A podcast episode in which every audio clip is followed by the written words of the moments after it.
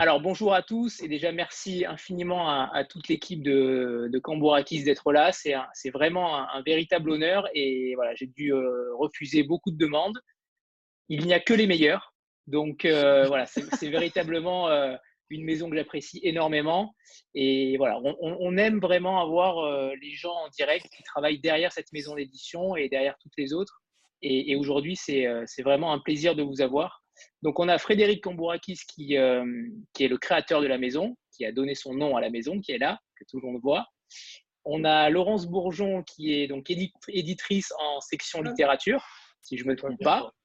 Oui, et Mélissa, Mélissa Blanchard, qui s'occupe des relations presse, libraires, salons et réseaux sociaux. C'est ça. Bonsoir.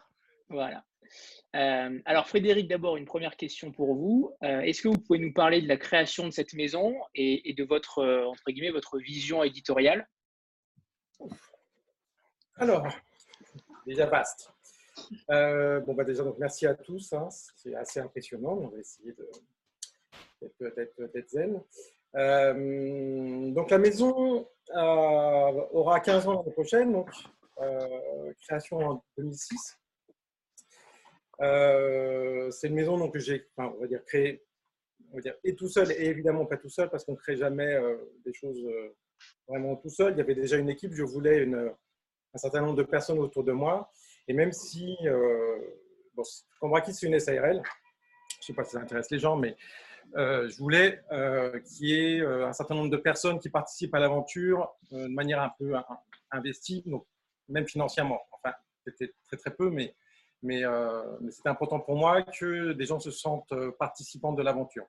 Et euh, moi, à l'époque, j'étais libraire, encore. J'avais été libraire déjà pendant une dizaine d'années avant. Et il était important justement que ce soit des libraires qui fassent partie de cette aventure avec moi. Donc du coup, j'ai créé la maison avec trois ou quatre amis libraires. Donc ça, c'était en 2006. après, euh, c'est déjà très très vaste. La vision, la création. Euh. Commençons par l'historique. Commençons par l'historique. Voilà votre parcours et euh, donc vous étiez libraire et justement ensuite qu'est-ce qui a qu'est-ce qui a été le déclencheur pour pour créer cette maison? En fait, effectivement, donc j'ai été libraire pendant une grosse dizaine d'années, même plus que ça. j'ai commencé à la Fnac vers 93, 94, je me rappelle très bien. Euh, en histoire et en littérature. Euh, j'ai quitté ensuite la librairie pour euh, une petite tentative de, en bibliothèque, on va dire. J'avais envie de, bouger un petit peu comme ça dans les métiers du livre, on va dire. Et bon, très très vite, je me suis rendu compte que les bibliothèques, par contre, c'était pas du tout ce que je voulais vraiment faire. J'avais besoin de ce contact avec le lecteur, euh, mais aussi de, ce, de, cet aspect un petit peu euh, bah, même, commercial, on va dire. Euh, j'avais envie comme ça d'être au contact le lecteur et d'aller leur conseiller des livres et leur vendre aussi des livres. Il y avait cette dimension-là aussi dès le départ. Mais comment dire? C'est vrai que ça de voir toutes les têtes un peu comme ça je rebondisse là. Mais mettez euh, l'affichage en intervenant si ça vous gêne, hein, avec les, avec les visages. C'est plus simple. Oui, il n'y a aucun problème. Euh, affichage. Oups là. Excusez-moi, je suis un peu impressionné. Il n'y a aucun problème. Et c'est très touchant de, de, voir ça aussi. Donc, euh, il n'y a aucun problème. Il n'y a que des gens hein. C'est nous, nous qui sommes impressionnés en plus, hein, Frédéric. Hein.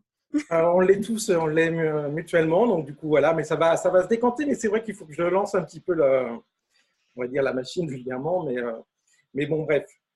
Donc en tout cas, euh, donc euh, expérience de librairie pendant longtemps. J'ai voulu y revenir, donc après cette expérience en bibliothèque, et j'ai eu l'opportunité de, de, renouer avec la librairie, mais, mais dans une librairie spécialisée à 1000 pages de Vincennes, spécialisée en bande dessinée. Donc moi, à la base, j'étais connaisseur de bande dessinée, mais je n'étais pas non plus euh, un, très grand amateur. Mais ça m'a justement amusé et intéressé d'avoir comme ça cette espèce de challenge et aussi cette possibilité de renouer, de revenir, euh, de revenir en librairie. Donc j'ai joué comme ça sur ces deux aspects, la possibilité de revenir et d'essayer bah, une, spécialisation qui n'était pas, pas du tout finalement ma, non pas ma tasse de thé, mais en tout cas qui n'était pas mon univers directement, parce que je venais quand même beaucoup plus des sciences humaines et de, et de la littérature. Mais je me suis donc lancé comme ça et ça a été une aventure super intéressante, vraiment, vraiment, vraiment bien. Sauf qu'effectivement, à un moment donné, parce que j'ai commencé là-bas en 98, j'en ai, j'en ai quand même vraiment eu on va dire, un peu marre de cette spécialisation, justement. Ça s'est un peu retourné contre, contre moi. parce que j'ai cherché à un moment donné cette expérience-là précise euh, bah, m'asphyxier un petit peu en fait. Donc du coup, je savais qu'il je voulais déjà, il y avait un élément qui, qui s'est très vite apparu et qui est important pour la création de la maison, c'est euh, justement le, fait de plus vouloir faire de choses spécialisées. Ça, c'est important puisqu'on le verra. Euh, la maison d'édition, c'est une édition généraliste, ça j'y tiens. Et ça vient certainement aussi beaucoup de cette expérience-là, en fait. Et donc, très vite, j'ai voulu changer donc partir euh, de, cette librairie à cause de, la spécialisation vraiment. Et à ce moment-là, déjà, j'avais un petit peu en tête euh, l'édition, mais c'était c'était pour moi encore à ce moment-là un petit peu trop utopique, sacralisé, inaccessible, je dirais. Et, et du coup, je suis parti pour plutôt essayer de monter une librairie en fait. Donc, je suis parti dans une petite librairie à Paris euh, qui s'appelait Page 189 et euh, qui était une petite librairie à taille humaine de ce que j'aurais pu créer si j'avais monté ma, librairie, à savoir une librairie pour deux, trois personnes, généralistes. Euh, voilà quoi. Et en fait, cette expérience a été super intéressante aussi, mais m'a aussi montré que je, en fait, j'étais arrivé au bout d'un moment de, de, cette expérience en librairie et parallèlement à cette expérience, il y avait vraiment l'envie et euh, l'évidence, je dirais, de cette, euh, cette expérience d'édition qui se précisait en fait. L'édition, je pense, ayant fait avant bibliothécaire et libraire, c'était aussi une volonté de continuer à travailler les métiers du livre. Euh, c'était la, la, dernière des expériences qui me manquait.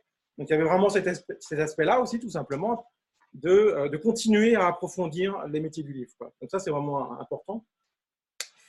Et puis, euh, effectivement, en tant que libraire, beaucoup de choses se sont passées, il y a, et beaucoup de choses se passent qui donnent aussi envie de, passer de l'autre côté, d'être éditeur, parce qu'on côtoie euh, beaucoup de, gens de ce milieu-là.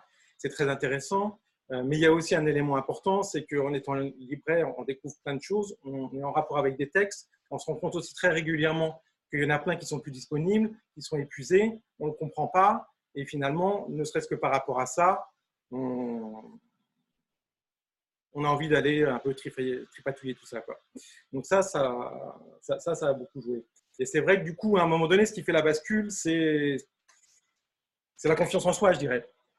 C'est euh, face à un métier comme ça, dont euh, finalement on connaît peu de choses techniquement, je ne connaissais pas du tout le métier en dehors de ce que je côtoyais moi en tant que libraire. Euh, je, côtoyais des éditeurs, je côtoyais des auteurs, je côtoyais des, représentants. Euh, tout ça, donc, chaîne du livre est quand même donc, en partie très lié à, l'édition, mais malgré tout, ça reste assez, assez flou. Quoi. Et donc, totale méconnaissance de ce qu'est une maison d'édition, mais malgré tout, euh, à un moment donné, ce qui a fait la bascule, malgré cette méconnaissance technique, je dirais, euh, c'est la confiance en soi, donc je me répète, c'est l'envie. Et, euh, et, voilà, à un moment donné, ça, passe. Quoi. Donc, le projet initial qui était le plus sérieux, qui était plutôt de monter une maison, de monter une librairie, pardon, a, en deux ans finalement basculé vers une évidence d'aboutissement, je dirais, de travail de, recherche comme ça dans, dans, euh, dans, les métiers du livre. Et donc, l'édition était ce qui restait à faire pour moi. Quoi. Alors, comment se sont passés les, les débuts euh, de la maison? Est-ce que ça a été plutôt difficile ou est-ce que tout de suite, euh, vous avez eu un, beau retour des libraires et, des lecteurs? Alors, dans ces évidences qui, étaient, qui m'ont permis quand même de me lancer, il y avait une évidence qui était celle que je connaissais quand même très très bien la librairie parce que j'avais été libraire. J'étais libraire. D'ailleurs, je suis resté libraire la première année. J'étais parallèlement donc en 2006-2007 libraire et, éditeur. Euh, et ça, c'était primordial pour moi. C'est ce qui m'a, je pense, permis de, passer le cap, comme je l'ai déjà un peu évoqué, mais aussi effectivement que ça démarre bien. puisque la première année, en fait, j'ai été en autodiffusion. Donc, j'étais tout seul avec mon sac à dos pour aller voir les libraires et essayer de placer mes livres. la diffusion Actes Sud est venue, plus tard, pas tellement plus tard, mais une bonne année après. Et,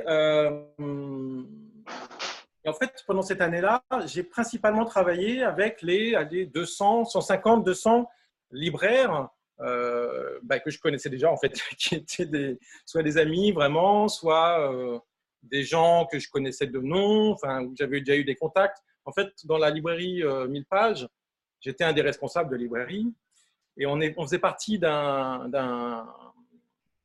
réseau qui s'appelait Initial, qui existe toujours d'ailleurs. Et dans ce cadre-là, j'allais des fois faire des, réunions comme ça euh, de librairie à travers la France où euh, les responsables de librairie se retrouvaient pour élaborer euh, la politique du réseau. Et, donc, comme ça, j'avais rencontré, j'ai rencontré énormément de libraires du réseau. Je me suis quand même vraiment appuyé là-dessus pour bien me faire accueillir. Je connaissais les pratiques aussi, ce qui est quand même très, très important puisque quand on ne connaît pas les pratiques et qu'on démarche les gens, surtout en autodiffusion, ça peut vite mal se passer. Parce que là, justement, c'était des, techniques, là pour le coup, que je connaissais, parce que c'était des techniques de libraire. Euh, et tout ça m'a permis vraiment de, de, bien commencer. Alors, après, il faut être clair aussi, j'ai commencé, euh, on a commencé, je n'étais pas complètement tout seul, jamais. on a commencé aussi avec le travail de Zaina Abirached en bande dessinée. il y a des fans ici, je crois. Et, c'est vrai que bon, bah, ça, ça a aidé puisque il y a eu trois, euh, dans les premiers livres, comme ça, dans les 4-5 premiers livres, il y a eu trois Zaina Abirached. Et, euh, et, le troisième, donc le jeu des hirondelles, qui était le premier vrai livre avec la diffusion euh, Actes Sud juste un an après, bah, il ça a très bien marché. Très vite, on a vendu 10 000. Donc, et maintenant, on est à 20 000 exemplaires, enfin plus. Donc, c'est sûr que voilà, il y a eu, euh, il y a eu ce succès-là qui très vite aussi a permis, vu que j'étais une structure vraiment euh, toute petite, avec très très peu de frais, de pouvoir se développer, pouvoir être connu un minimum aussi, puisque non seulement ça a été un succès euh, de librairie, mais il y a eu beaucoup de presse. voilà. Donc ça a permis comme ça de toucher tout de suite un certain nombre de paramètres de l'édition, à savoir aller travailler la communication, aller travailler oui, donc beaucoup, de choses très très différentes comme ça, le commercial et autres. Euh, et ça a permis de le faire d'une manière assez positive et, euh, et, facile. En fait, c'est toujours plus facile quand c'est des gens qui viennent vers, vers vous que, l'inverse. Et c'est là, c'est pour le coup pour Zaina, c'est la presse qui est venue nous voir. Euh, donc voilà. Donc l'accueil a été quand même assez vite plutôt bon. Alors c'est vrai qu'il a été assez aussi différencié parce que donc, comme je l'ai dit au tout début, pour moi, c'est important. Euh, c'est une maison d'édition généraliste. Ça avait vocation à l'être, ça l'a été dès le départ, pas de la, même manière, puisque j'ai commencé que avec deux domaines, le domaine de bande dessinée et le domaine de littérature. La jeunesse est venue euh, beaucoup plus tard, elle est venue en, 2012. Euh, et en, 2015, ensuite, il y a eu l'essence humaine. Enfin bon, voilà. Mais tout ça, c'était, à part l'essence humaine, un peu plus imprécis, mais sinon, tout ça était prévu. Il y a encore d'autres choses de prévues. Mais en tout cas, au début, on a commencé qu'avec de la bande dessinée et de la littérature. Et très clairement, pendant les deux, trois premières années, on a été connu pour de la bande dessinée. Euh, ça a pris beaucoup plus de temps pour euh, faire connaître le catalogue de littérature. Au début, il était assez spécialisé littérature hongroise, euh, ce qui était fait exprès, ce qui était voulu d'ailleurs. donc, je savais très bien qu'on n'allait pas du tout être accueillis de la même manière, que le, temps n'allait pas être le même dans l'accueil entre justement la bande dessinée euh, et la littérature. Aussi, grâce à mon expérience, puisque euh, j'avais réussi aussi à actionner, ayant travaillé dix ans donc, dans une librairie spécialisée BD, un certain nombre de réseaux, de liens qui ont fait que ce domaine-là, dans, le catalogue, a tout de suite été plus efficace, je dirais. Donc, euh, donc voilà. Mais sinon, pour revenir sur la vision, parce que ça c'est important, sur la dimension euh, maison d'édition un peu généraliste, je pourrais donner comme ça quelques éléments, quelques bribes de choses euh, qui, euh, détailleront, on va dire, une sorte de ligne éditoriale. Quand on regarde le catalogue, il y a plusieurs petites choses qui se, démarquent. Il y a énormément de, traductions, par exemple. je pense que dans tous les domaines, on doit être à peu près dans un ratio, on fait 80% de traduction et 20% de créa. Donc créa, c'est les créations françaises directement. Donc ça, c'est un élément. Donc cet aspect généraliste avec tout de suite tous les domaines que je voulais aborder, les sciences humaines, la littérature, la jeunesse, la bande dessinée. en jeunesse, pour l'instant, c'est que les albums. Plus tard, j'espère développer aussi la, la littérature 8-10 ans et, la littérature adolescente. bon, voilà. Donc, il y, a un certain nombre de paramètres comme ça qui vont définir qui vont définir ce qu'est la maison au-delà de ce qui peut paraître être un peu une évidence, mais au-delà d'un minimum de qualité. Quoi. Ça, c'est la base. Euh, tout le monde, pas tout le monde, on essaie tous de faire globalement des bons livres, mais, mais euh, voilà, il faut quand même qu'il y ait vraiment une grande, une haute tenue de, qualité littéraire. Euh, voilà. Léna? Et, comment vous procédez à, vos pardon, Pardon. C'est moi. C'est moi. Alors, Sandra. Vas-y, Sandra, vas-y, Sandra, vas-y. Euh, comment justement vous euh, procédez à vos choix éditoriaux finalement? Ça, c'est une pareille, question très, très, très vaste, euh, parce qu'il n'y a pas vraiment une manière de, de, faire. C'est pareil, si je repartais un petit peu comme ça dans le temps, je pourrais brosser comme ça de plusieurs, parce que toutes, je ne vais, pas, je vais, pas, je vais pas y penser d'ailleurs, mais par exemple, quand j'ai commencé, pour ce qui est de la bande dessinée, euh, donc là, à cette époque-là, on est en 2006, 2005, 2006, parce que création 2006, mais donc forcément, on travaille un petit peu en amont. Euh, un auteur, enfin une, autrice, par exemple, Johanna Elgren en bande dessinée, suédoise, elle, je l'ai trouvée donc tout seul en cherchant sur Internet, euh, en promenant et en notamment sur, ça va vous faire rire un petit peu parce que c'est un peu un dinosaure, mais je l'ai trouvée sur MySpace, on va dire. Euh, donc voilà, se baladant comme ça sur les réseaux sociaux, MySpace étant à l'époque un, euh, réseau plutôt axé illustrateur ou musique, si je me rappelle bien. Euh, je me baladais un petit peu là-dessus pour trouver des illustratrices, illustrateurs, et du coup, j'ai vu son boulot. je lui ai écrit, et elle n'avait pas publié en Suède. Et du coup, on, voilà, on a discuté, on a commencé à, à s'écrire, et à un moment donné, genre un mois ou deux après, elle m'a proposé un livre. Donc, euh, donc voilà, donc ça peut être tout simplement ça. Si je prends pareil euh, Jason Chiga avec des titres comme Book Hunter, euh, Vanille Chocolat, voilà, qui est un auteur américain, c'est pareil. Au tout début, ça fait partie des choses qui sont de la, de la recherche, du travail, du travail sur Internet beaucoup. aller sur des sites, des sites d'auteurs qu'on aime bien, et ensuite aller dans ces espèces de petits liens sur le côté d'auteurs qu'ils aiment bien, et ainsi de suite, et ainsi de suite. Et de site en site, on, arrive comme ça sur, un moment donné, euh, un illustre inconnu américain, Jason Chiga, qui a un, bouquin, en, un bouquin en lecture euh, directe sur le site, euh, Book Hunter. Je le lis en anglais, boum, je écris direct et trois jours après, on signe le contrat. Donc voilà, donc ça peut être ça, peut être ça, ça peut être ça, ça peut être le travail seul. après, il ne faut pas rêver, c'était aussi un travail seul, parce que je ne savais pas faire autrement. Donc euh, voilà. Donc après, il y a des choses qu'il faut apprendre. Euh, une des façons maintenant, je dirais, euh, la plus évidente et qui est la façon la plus traditionnelle de travailler des éditeurs, c'est de travailler avec les éditeurs étrangers ou les agents. Alors c'est un peu différent quand on travaille justement en création, où, là où il va y avoir beaucoup plus de choses qui vont arriver un peu directement comme ça par la poste, euh, ou quand on travaille avec l'international pour, pour les traductions là, le rôle des agents ou des éditeurs étrangers est très, très important. Mais ça, il a, fallu que je l'apprenne, il, a fallu je, il a fallu du temps pour ça.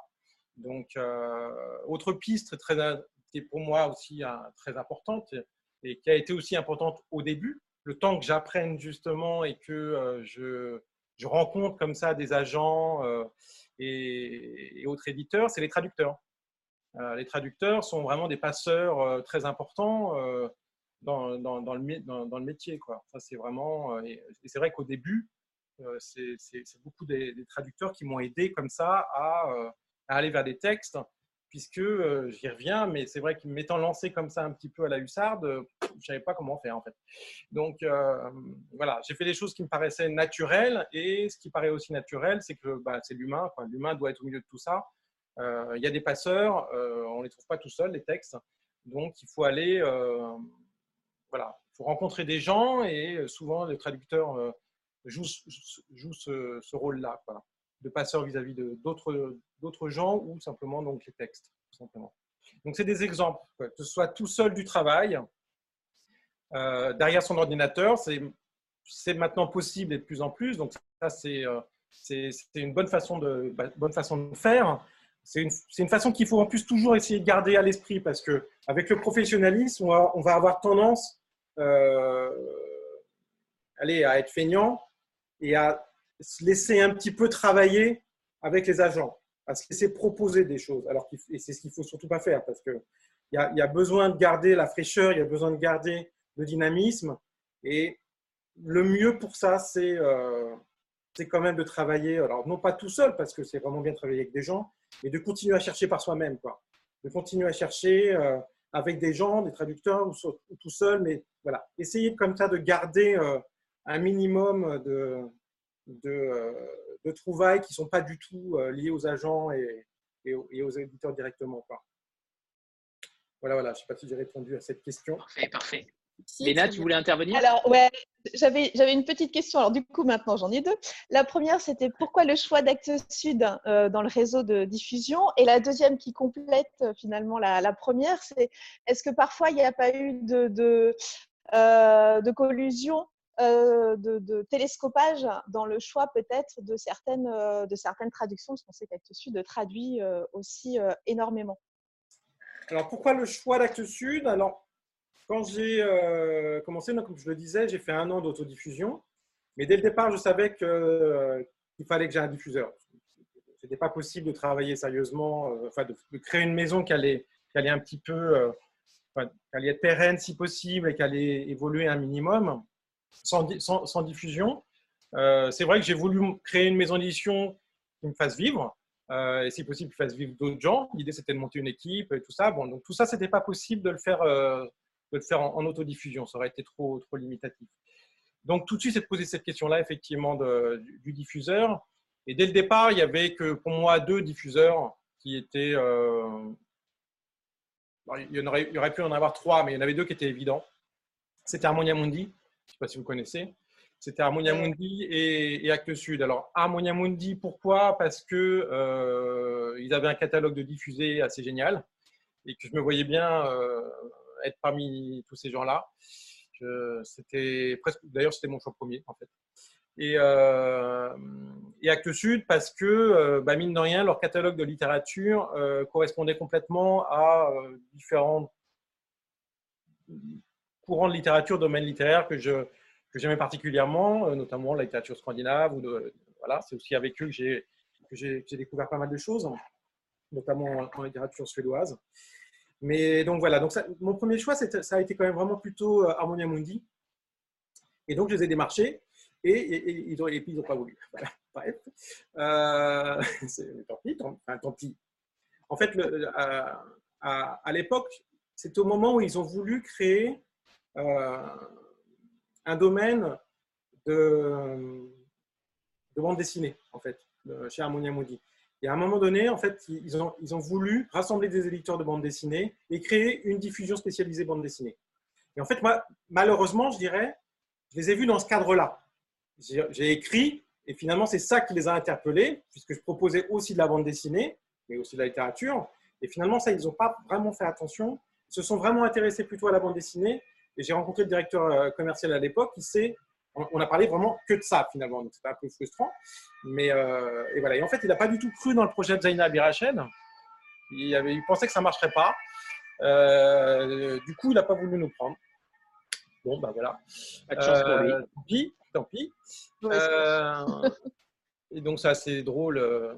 Puis c'est encore plus drôle, peut-être si on a le temps de parler plus tard, mais parce que c'est revenu, Harmonia Mounier, c'est revenu plus tard vers moi, mais bon.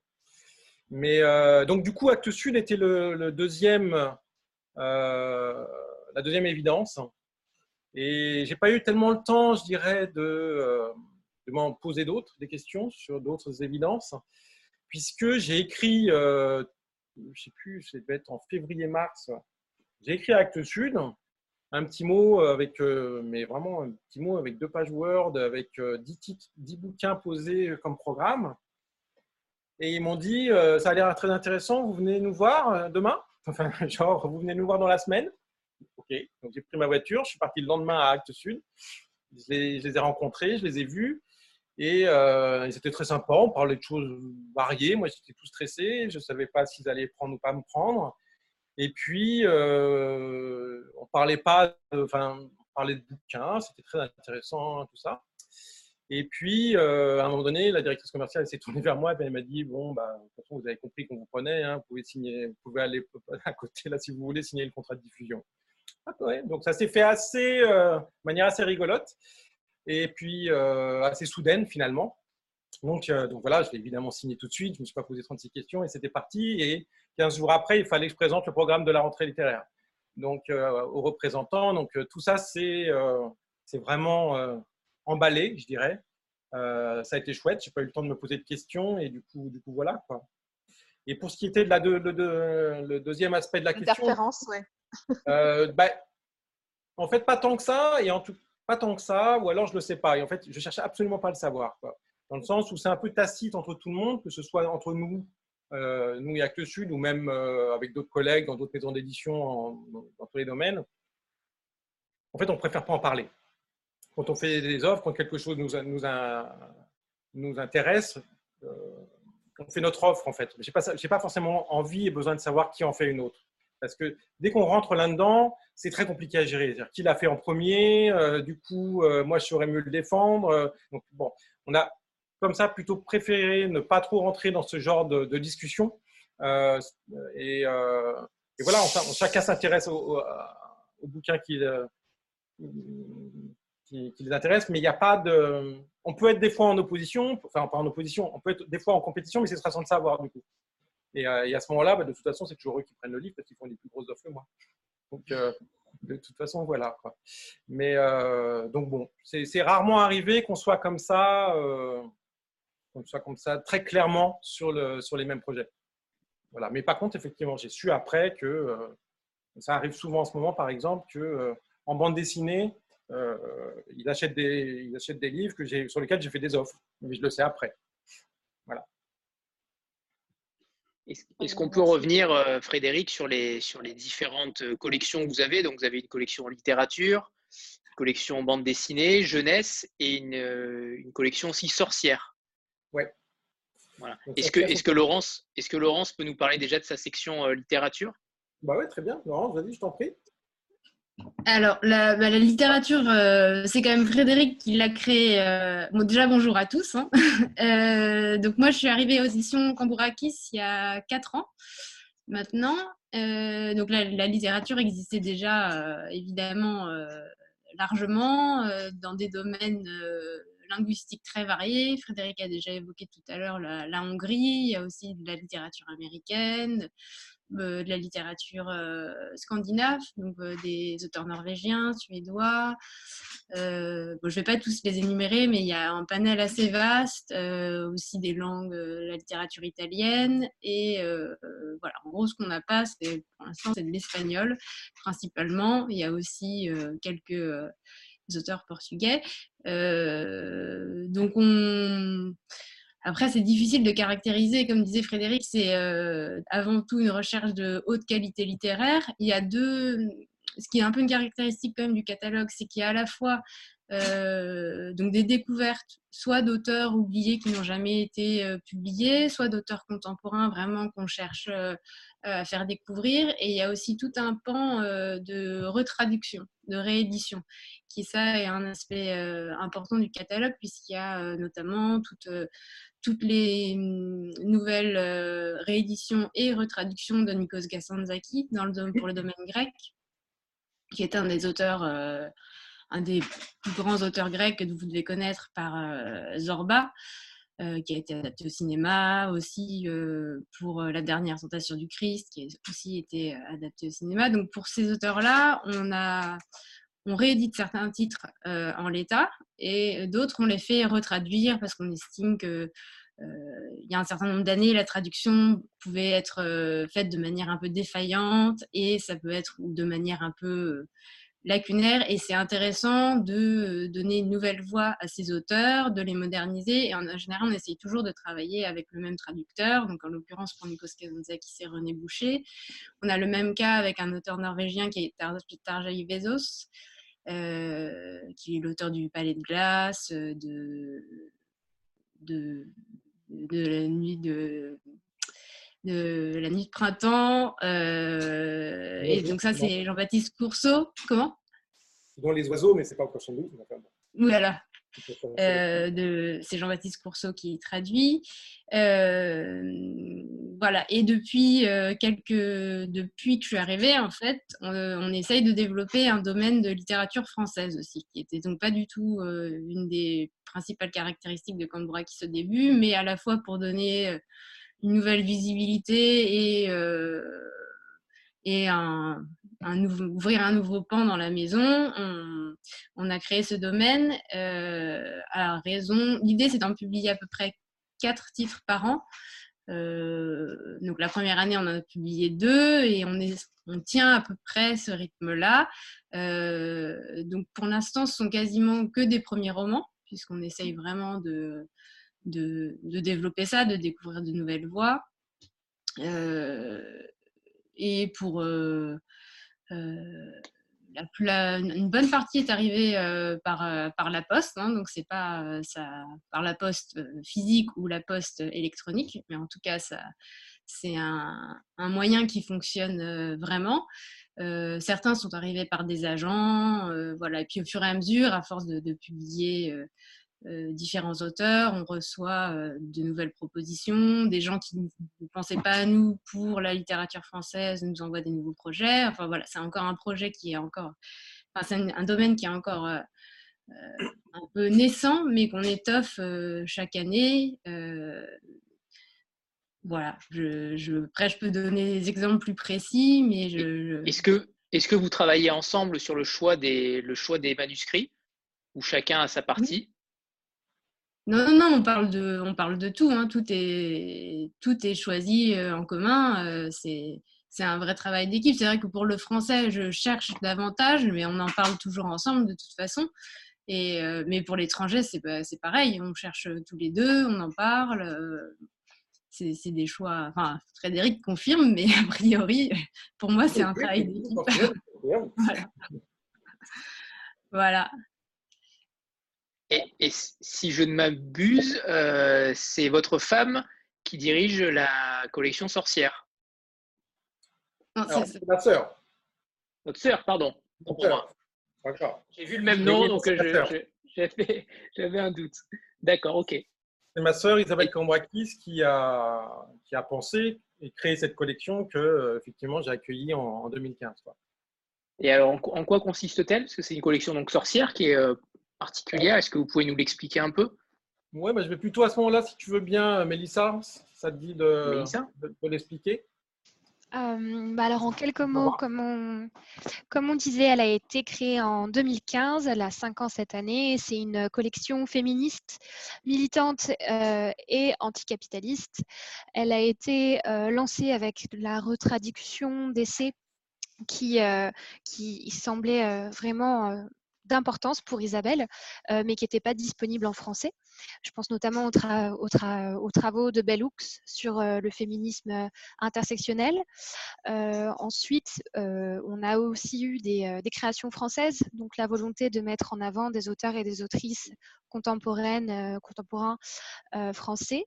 Et depuis peu, comme l'ADN de, de Kombourakis, comme pour le reste, la collection s'ouvre aussi bien aux albums jeunesse on en a trois euh, qui sont donc euh, euh, pour les enfants en album illustré de 3 à 8 ans pour, pour les âges et qui, qui, qui, défendent des valeurs qu'on a aussi dans la collection pour, pour les adultes avec les essais.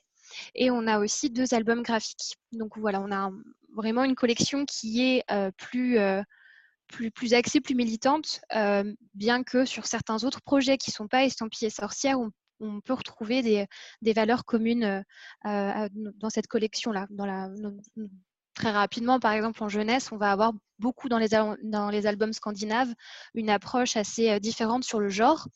et voilà, ça, égrène un petit peu partout dans la collection jeunesse sans forcément qu'on, le mette dans la collection sorcière.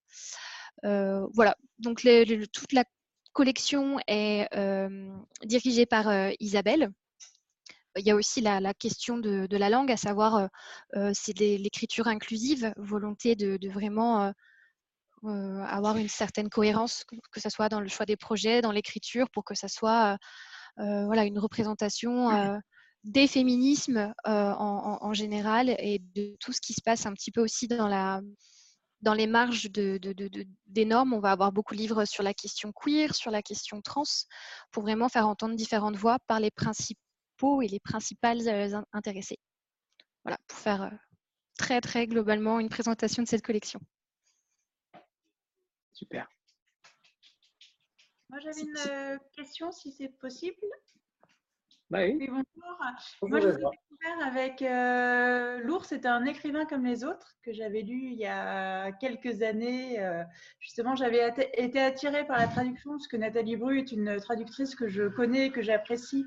Et donc, c'est comme ça, en fait, que j'avais accéder à ce livre et donc euh, au catalogue euh, Cambourakis.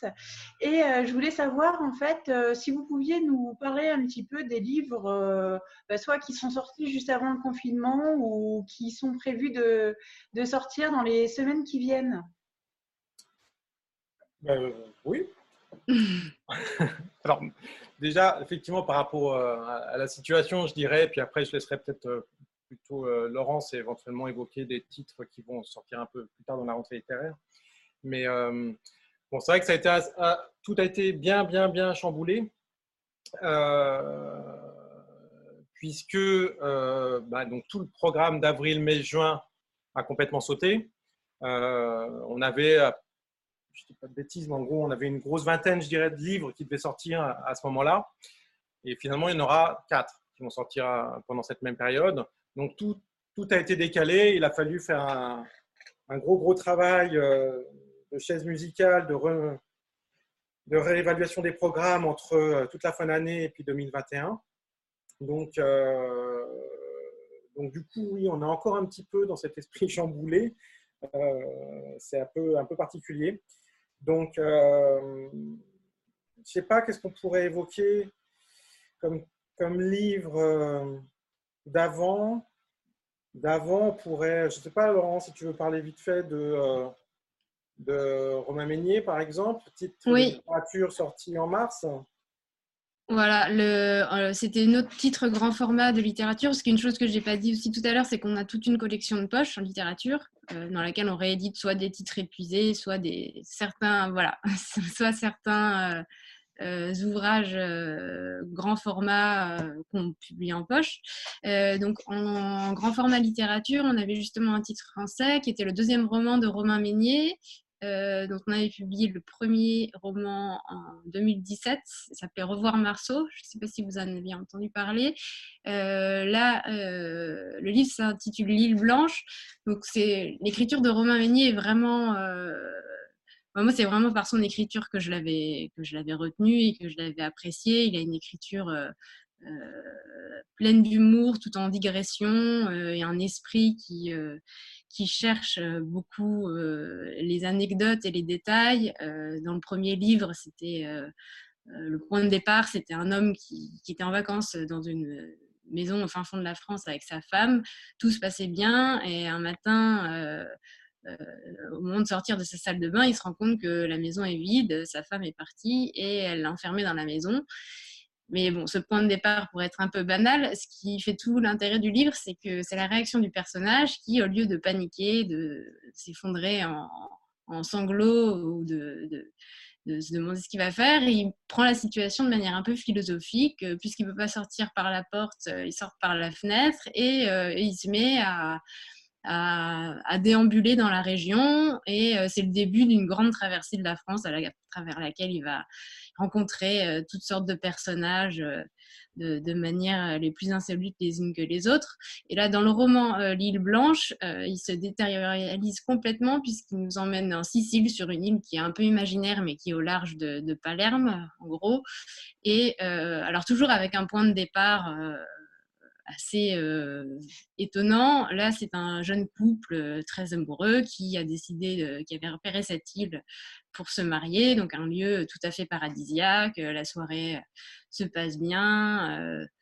la fête bat son plein et à un moment le, couple sort fumer une cigarette et là le marié malencontreusement lance son mégot dans un buisson un peu trop fourni et ça va prendre feu et l'île va s'embraser. Et là, pareil, c'est le début d'une d'une euh, d'une cavalcade en fait euh, qui va donner lieu à tout ça. Donc évidemment euh, les invités paniqués, la mariée qui a disparu qu'on retrouve à moitié asphyxiée, ils s'enfuient à bord d'une voiturette de golf ils vont se retrouver dans une maison recueillie par une, famille de pseudo mafieux. On comprend pas trop. Enfin je, je, vous en dis pas trop. Vous, vous découvrirez par par la suite si vous le lisez.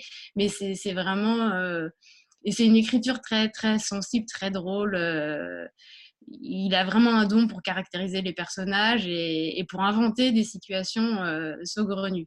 Donc ça, voilà, il était sorti vraiment deux semaines avant le confinement. Euh, sinon, en poche, on avait un titre de Maria Messina, qui était justement une autrice italienne du début du siècle. Donc le titre qu'on a republié s'appelle La maison dans l'impasse, mais on va en republier d'autres aussi.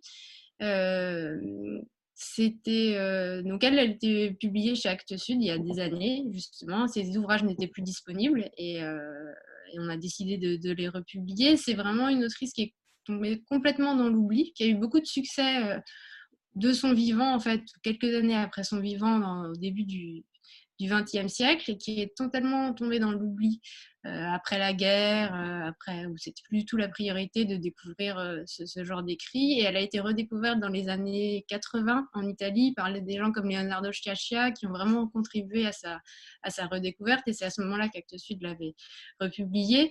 la Maison dans la Passe, ça raconte l'histoire d'une. Donc c'est souvent des trajectoires féminines qui qui marquent son travail. Et c'est le cas dans La Maison dans la Passe puisqu'on suit euh, en fait une jeune femme qui donc une, famille bourgeoise euh, aisée mais sans plus qui est donc, donc une des filles euh, épouse un des un notable de, la région. Et comme elle est très proche de sa sœur, elle demande si sa sœur peut venir l'accompagner en fait le temps de, qu'elle prenne ses marques dans, cette nouvelle vie. Donc euh, la sœur l'accompagne euh, et puis finalement s'installe avec eux, elle devient plus ou moins leur servante.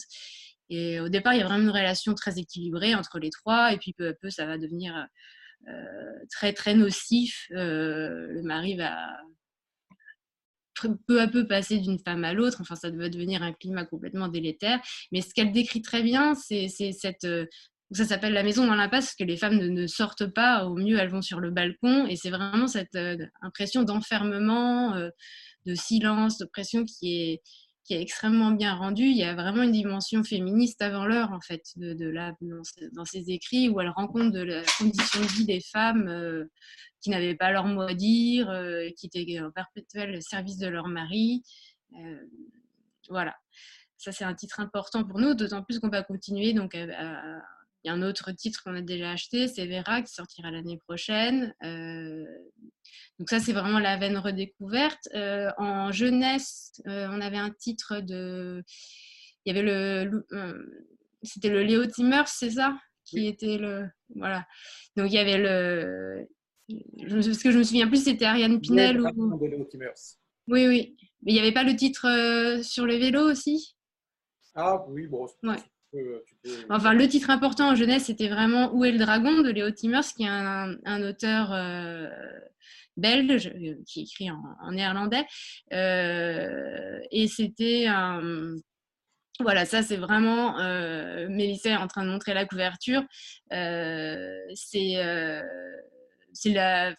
Donc c'est un album, c'est très court, c'est très ludique. C'est l'histoire de d'un roi qui ne peut pas, qui n'arrive pas à s'endormir parce qu'il a, il a aperçu un dragon et il est persuadé qu'il va se faire attaquer. Donc, il veut absolument que ses preux chevaliers lui tuent le dragon pour qu'il puisse fermer l'œil. Et donc, les preux chevaliers sont au contraire plutôt maladroits et, et, malhabiles. Et donc, ils se lancent dans cette chasse au dragon qui, qui ne va pas aboutir. Mais ce qui est très bien rendu, c'est les jeux d'ombre et de donc chaque page, les, chevaliers euh, pensent avoir trouvé le, dragon. Donc il y a une ombre qui montre quelque chose qui ressemble effectivement à une créature euh, assez euh, effrayante. Et la page suivante, on s'aperçoit que c'est là encore, Mélissa est en train de montrer, sera plus parlant. Voilà, par exemple, ce qui était censé être un dragon et un, d'accumulation de, carottes et d'oreilles de lapin. Et, tout est comme ça, en fait. ça joue sur ce. Donc, il y a aussi un aspect très, très ludique pour, pour l'enfant qui, à chaque page, peut imaginer ce que c'est et, qui va trouver ça. Et donc, les premiers retours de lecture ont été vraiment. Euh, ça a tout de suite bien marché. Donc, on espère que l'élan va continuer et on publie un autre titre de notre album de cet auteur à la rentrée voilà, je pense que c'est les principaux titres euh, dont on pouvait parler pour le avant confinement. Oui, oui, oui. je, pose une option sur la bibliothèque de Mélissa. Euh, je suis prêt à l'acheter hein, aux enchères sans problème. Hein. Et si quelqu'un a une autre question, sinon je. Oui, Jean-Marc, vas-y, vas-y. Bah, bonsoir, merci en tout cas de, de, vous, joindre, euh, de vous joindre à nous je crois qu'on est, tous fans. Moi, je le suis euh, particulièrement. Je trouve qu'en plus, vous avez euh, vraiment un, soin euh, apporté également à la forme de vos livres, de vos livres autant sur l'esthétique des couvertures que sur, sur la qualité des papiers, de la finition, des formats. Et, ça, c'est particulièrement agréable. J'ai entendu effectivement que vous ne vouliez pas être spécialisé. moi, c'est un peu le contraire. J'essaye de, l'être et forcément, un éditeur, euh, quand on aime la littérature américaine qui édite euh, Carpenter et Beatty, euh, ça peut pas me laisser indifférent. Donc tout de suite, vous êtes en haut du top, du top 50 ou du top 3 ou tout ce que vous voulez. Plus sérieusement, où est-ce que vous en êtes justement Est-ce qu'il y a encore quelques Carpenter à, rééditer ou à ressortir? J'avais cru comprendre que Céline Leroy disait qu'il y en avait peut-être en projet. Euh, je sais qu'il n'y en a pas énormément, vous en avez déjà six de mémoire. Et voilà, non, il y en a encore, il y en a encore. Il n'y en, a pas beaucoup. Il en reste, euh, ça fait longtemps que je n'ai pas évoqué la question, mais euh, il en reste dans, mon souvenir encore deux, trois quand même. Voilà. Plutôt dans la veine d'ailleurs de deux comédiens, un peu vraiment la partie cinéma quoi, de, de Carpenter, qui était scénariste pour le cinéma. Donc, donc pour l'instant, on n'a pas pris encore de décision avec Céline justement parce que, comme je l'évoquais, euh, comme je l'évoquais tout à l'heure, il, y a toujours un travail avec le traducteur. Euh, moi, j'ai pas lu le dernier encore en anglais. Euh, on est toujours assez nombreux à le faire aussi pour pouvoir euh, faire la meilleure, enfin, le meilleur choix. Et ça fait en fait quelques temps qu'on n'a pas qu'on n'a pas précisé ça avec Céline. Alors on sait, on s'est dit qu'on allait en faire un. on ne sait pas encore lequel. Il faut qu'on relise tout ce qu'il y a parce que Mine de rien, ça fait quelques années qu'on n'a pas. Euh, Terre Obscur, le dernier, c'était déjà c'était en 2018. 19, 2018, 17, 18 18. Et euh, du coup, euh, du coup, il n'y en aura pas de toute façon avant, euh, je pense, euh, trois ans. Il faut vraiment qu'on ait le temps quand même de bien choisir euh, le texte. Et pour l'instant, ce n'est pas, pas, pas, encore le cas. Quoi. Voilà, voilà. Mais ce sera vraiment, de toute façon, ceux qui restent sont vraiment plus dans la lignée du cinéma, donc des deux comédiens. Quoi. Ok. J'espère pas trop vous décevoir sur cette longueur, sur cette euh, temporalité euh, distendue. Je ne vais pas vous dire que ça m'enchante, mais euh, c'est comme ça. Et pour Bitty, bah, pareil, on ne sait pas trop, il est en train d'écrire, à voir. Quoi. Donc, mais, mais bon, c'est vu qu'il y a le temps le temps du travail, le temps de l'édition, c'est pareil. Par exemple, pour BT, je ne pense pas qu'il y en ait avant trois ans. Quoi. C'est, euh, il y a un travail sérieux à faire de traduction. BT, notamment, c'est toujours des livres un peu assez, assez gros, ce qui n'est pas toujours le cas de Carpenter. Mais euh, donc voilà, il y aura au moins ce temps-là. Martine, à toi. Oui, bonsoir. J'avais une question en fait qui fait écho à ce que disait Jean-Marc. À propos justement de, vos très beaux livres, vous avez toujours des couvertures qui sont, qui sont très belles, très réussies, qui attirent l'œil. Et je voulais que vous, si vous pouvez nous parler un peu justement de, de votre choix de couverture, de votre choix de graphique en fait. Alors, parler, comment en parler? Euh, bon, ce, qui est, ce, qui est, ce, qui est, déjà une évidence, ce qui est important quand on monte une maison d'édition, c'est surtout quand on est petit et qu'on a peu de moyens, c'est qu'il va falloir se faire remarquer un minimum. Donc, les textes, évidemment, sont censés faire le travail euh, principal de ce, de, ce travail-là, mais, il est évident qu'il faut tout de suite travailler de manière très très précise la charte graphique et euh, l'esthétique et la fabrication même des bouquins. La fabrication, je dirais, euh, les deux sont une façon de se démarquer. Euh, si on prend la plupart des livres des, gros éditeurs, hein, sans du tout critiquer la façon de travailler des autres, hein, c'est pas du tout l'esprit, mais, c'est sûr que quand on, arrive, quand on est un éditeur jeune, nouveau, il va falloir essayer d'attirer l'attention euh, dans, pas mal de, domaines.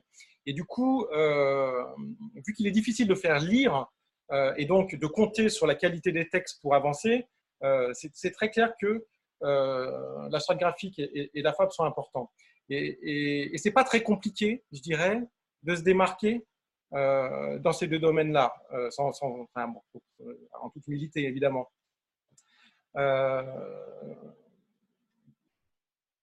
Quand on a commencé, là, là j'en ai pas sous la main, mais ce qu'il faut voir aussi, c'est que, je ne sais pas si, vous connaissez Cambrakis depuis les 15 ans de l'existence, mais la graphique n'a pas toujours été la même. Euh, si je prends les premiers textes de, euh, de, la maison en littérature, par exemple, au début, je voulais pas trop, euh, je voulais des coups typos. Je voulais que ce soit des coups assez épurés, qui soient, soient assez péchus et voyants. Mais attendez, bougez pas, il y en a une là. Hop, me voilà. Hop, donc ça, exemple assez typique, hein, Carinti, littérature hongroise, de la sorte graphique du début. Donc, on est très très loin d'une certaine manière de ce qu'on fait maintenant, même si euh, on n'est pas très loin non plus, même si on est proche. Grâce à la typo, évidemment, grâce à la façon de travailler, je dirais un, enchevêtrement de titres, euh, d'auteurs euh, avec cette typo, la dimension chromique, bichromique plutôt, donc voilà, donc en tout cas, ce qui est intéressant avec ça, cet exemple-là, c'est que il y a une évidence à se faire remarquer et il faut, il faut qu'il y ait une charte graphique. Il faut que, si possible, on trouve la façon euh, pour que quelqu'un arrive dans une librairie sur une table et se dise tiens, ça, c'est un livre Cambourakis. C'est très important. Euh, parce qu'on a tellement de mal, mine de rien, à surnager, on dirait, dans la production, qu'il faut réussir à aiguiller au maximum le, lecteur vers ce qu'il connaît et aime déjà.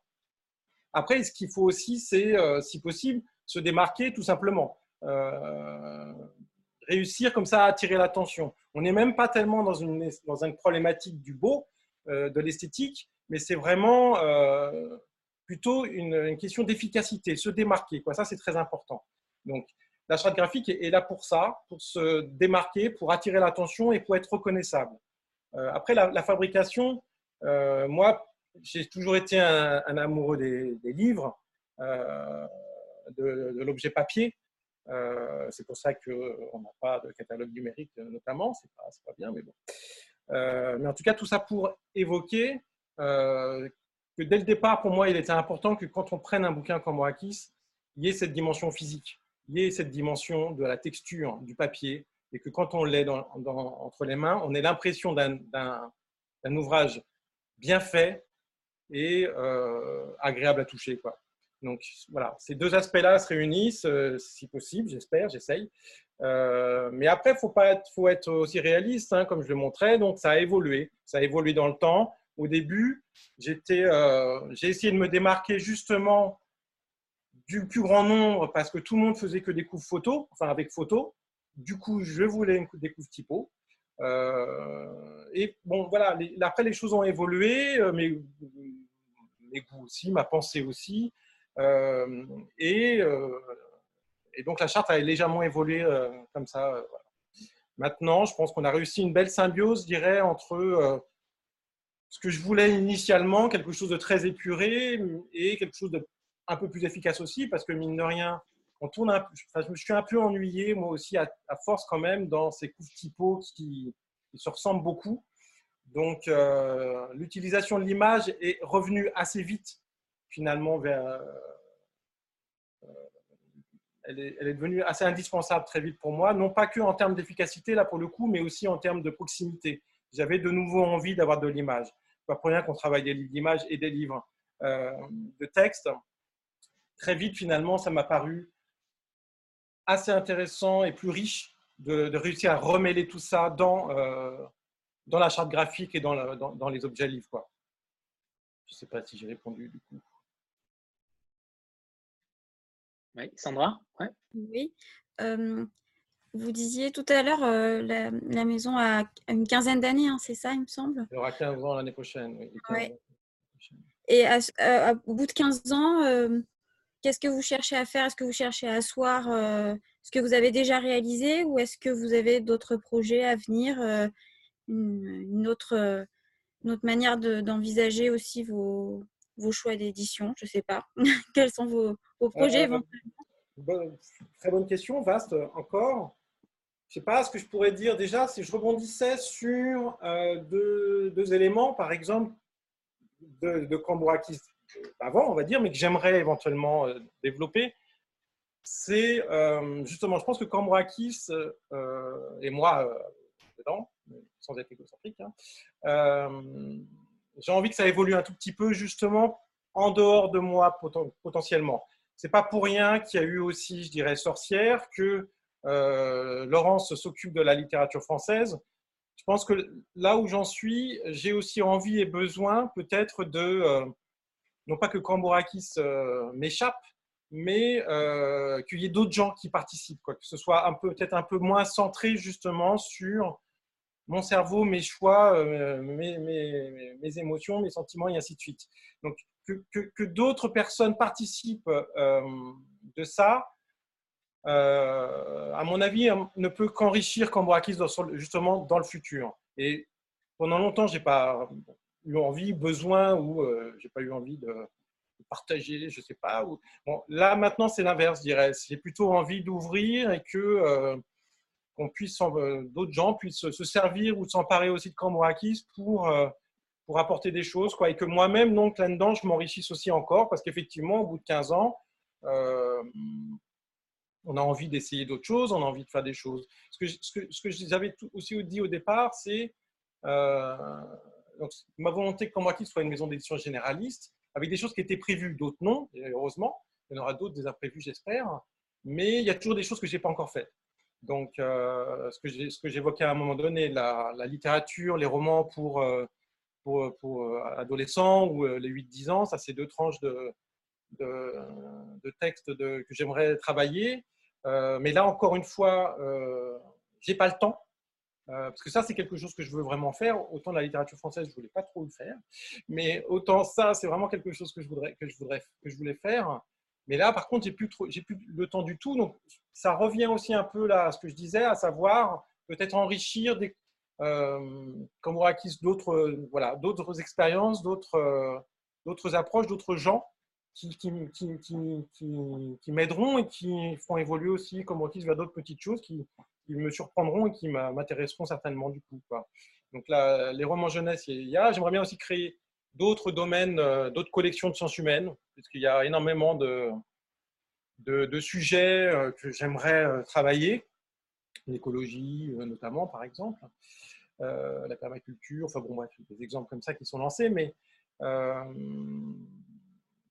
donc voilà, il y a à la fois d'autres domaines qui vont, j'espère, et qui devraient arriver, mais j'aimerais aussi, je pense que j'en suis à un moment donné où le euh, cambrakisme même pourrait évoluer euh, en s'enrichissant comme ça d'autres d'autres apports. C'est vrai que j'ai toujours un peu euh, travaillé pendant longtemps, un peu contrôlé, et si on pouvait s'étoffer avec d'autres directeurs de collection, par exemple, ça, ça, m'enrichirait, je pense.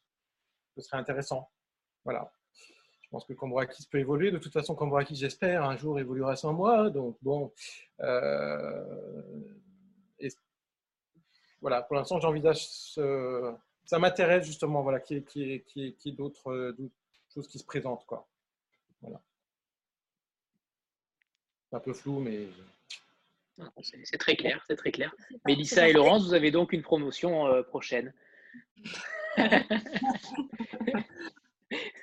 Qui a, quelqu'un a une autre question? Anthony, si tu veux bien. Oui, bien sûr. Euh, moi, j'avais une question. Euh, vous avez été libraire, vous avez aussi été bibliothécaire. quel est votre rapport aujourd'hui avec les bibliothèques? Est-ce que et avec les librairies aussi, est-ce que vous faites des tournées pour présenter la maison, ou est-ce que c'est quelque chose où vous n'avez absolument pas le temps de faire en fait, en plus de votre édition en fait? En précisant qu'Annie Rose est bibliothécaire. D'accord. Euh, bah, je pense que la Mélissa, je pense que c'est toi qui peux peut-être le, mieux parler de ça, non?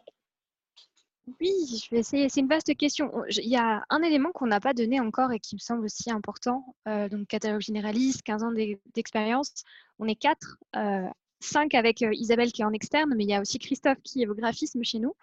et à nous quatre, on fait 70 titres par an. Donc c'est quand même pas mal. Surtout que bah, au niveau de la communication notamment, il faut toucher aussi bien euh, des libraires euh, spécialisés et la presse pour tous les domaines.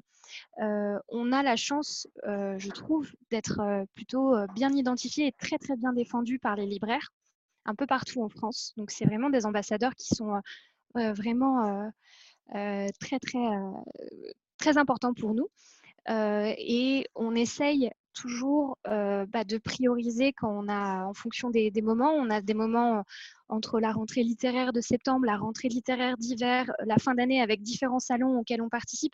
Enfin, il faut toujours qu'on jongle un petit peu entre les différents euh, événements et comment on peut se positionner parce qu'on n'est que quatre. Euh, donc, euh, ce n'est pas toujours facile. En termes de euh, tournée libraire, on essaye de pas du tout se concentrer uniquement sur Paris, même si c'est la ville qui est la plus visitée.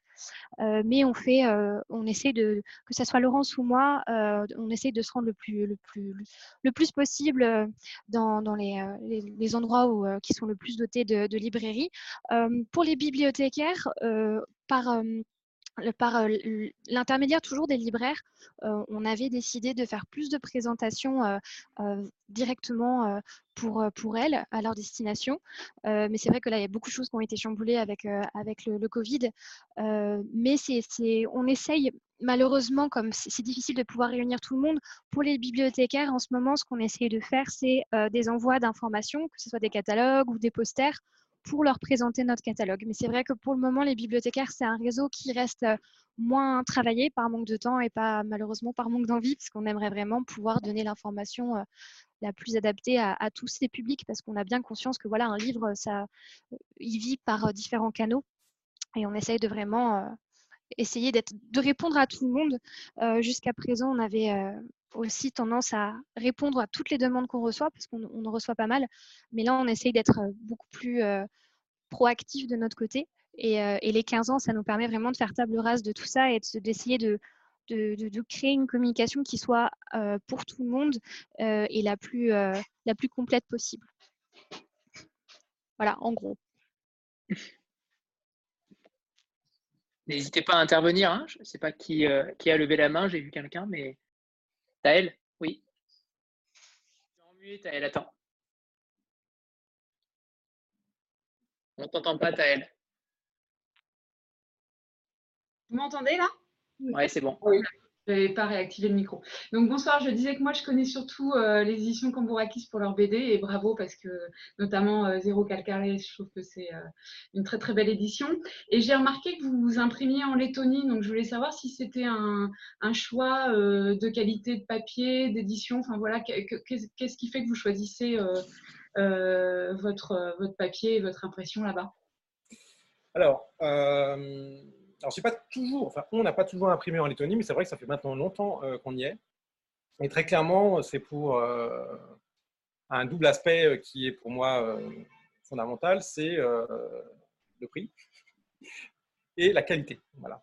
Donc, c'est de, tous les imprimeurs avec qui j'ai travaillé, que ce soit en France, en Espagne, en Italie, c'est le meilleur. Enfin, j'ai jamais eu, quasiment jamais eu de problème.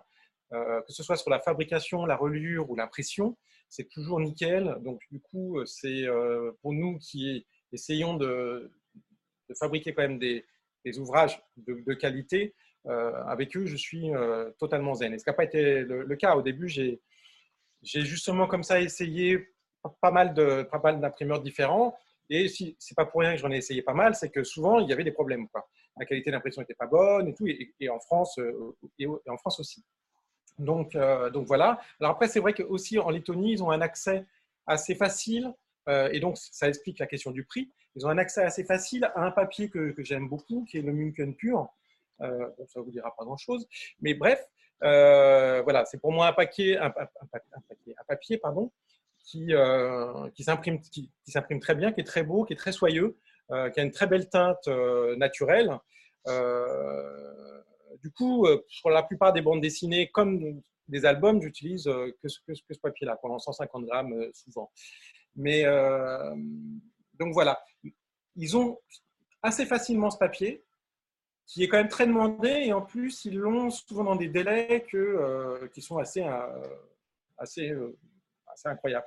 Des fois, je peux euh, au même moment passer la commande avec un éditeur italien, il va me donner un délai d'un mois et demi, deux mois pour avoir le papier fabriqué, alors que de toute façon, ce sera quatre semaines. Quoi. Mm. Donc voilà, donc l'accès à ce papier est assez, assez facile. Euh, donc le prix, parce que du coup ça, joue sur le prix, cette accessibilité facile, euh, et la qualité irréprochable du, de, l'imprimeur. Du coup, voilà. Et du coup, c'est notre seul imprimeur pour tout ce qui est euh, beau livre, on va dire, euh, donc bande dessinée et, euh, et jeunesse. Et c'est pas une bonne chose parce que du coup, je suis complètement dépendant d'eux, on va dire. Si j'ai un problème ou quoi que ce soit, euh, je peux pas me retourner vers quelqu'un d'autre. Mais j'arrive pas à, à travailler avec quelqu'un d'autre parallèlement, ce qu'il faudrait absolument faire d'un point de vue professionnel. Je suis vraiment pas sérieux là-dessus.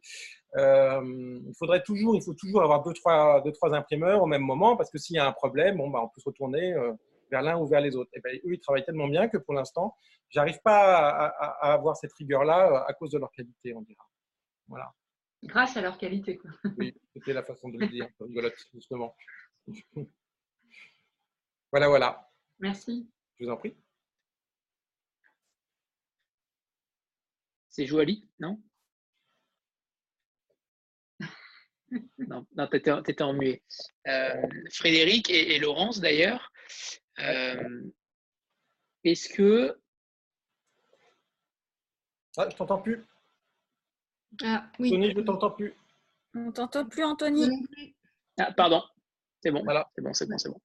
Euh, le livre qui est, qui est derrière moi, de Laszlo Krasna-Orkai, si j'arrive bien à le dire. Euh, comment vous l'avez euh, comment vous l'avez déniché? Ah bah, le, le, bon, Ce livre-là, en l'occurrence, c'est l'année qui est sorti, donc on a déniché l'auteur bien avant ce livre-là. Euh, celui-là est sorti en septembre l'année dernière. Mais c'est vrai que la Socrastankai était initialement publié par Gallimard il y a maintenant très longtemps. Et euh, c'était un. Bah, c'est comme ça que je l'ai découvert en fait. C'est comme ça que j'ai découvert en, lisant les livres chez Gallimard. Je ne sais plus du tout quand d'ailleurs. Je ne me rappelle plus la date, c'est pas grave. Euh, et euh, bah, c'est toujours un peu la même chose. C'est à un moment donné, je ne sais plus sur quel projet d'ailleurs, j'ai rencontré Joël Dufeuilly qui avait traduit, qui avait traduit Krasnarkai justement pour Gallimard. Et on en a parlé et c'est un écrivain immense. Et à un moment donné, c'est trouvé, elle m'a dit que Gallimard n'allait peut-être pas garder euh, Laszlo au catalogue. Et du coup, bah, j'ai sauté sur l'occasion euh, et, et, voilà quoi, parce que avoir un écrivain de cette euh, ampleur-là, de ben, cette qualité-là, pour nous, c'était assez inespéré, je dirais. c'était totalement cohérent, je veux dire, dans le domaine de littérature hongroise dans la façon de travailler de Cambourakis, puisque c'était euh, pour moi la meilleure façon de, euh, de renouer ce qu'on fait, donc, euh, traditionnel, ce qu'on fait chez Cambourakis, à savoir dans les collections de littérature, d'aller chercher, comme c'est le cas pour Maria Messina qu'on a évoqué tout à l'heure, des classiques oubliés et de la littérature contemporaine. Donc, à ce moment-là, sur, sur la Hongrie, sur le domaine de littérature hongroise, on était quand même principalement dans la littérature oubliée. Et Krasnahorkai était pour moi la meilleure façon de, de, faire le lien avec le contemporain. Et, voilà. Donc, euh, c'est comme ça que ça s'est fait. Quoi. Sur, euh, voilà. Je ne sais pas si du coup, Laurence, tu veux parler un peu plus spécifiquement du, dernier loup Comme vous voulez. Enfin. Bah, pour rappeler les titres importants, pour les titres importants, pour rappeler, donc le, le, il y a eu Guerre et Guerre avant, avant le dernier loup.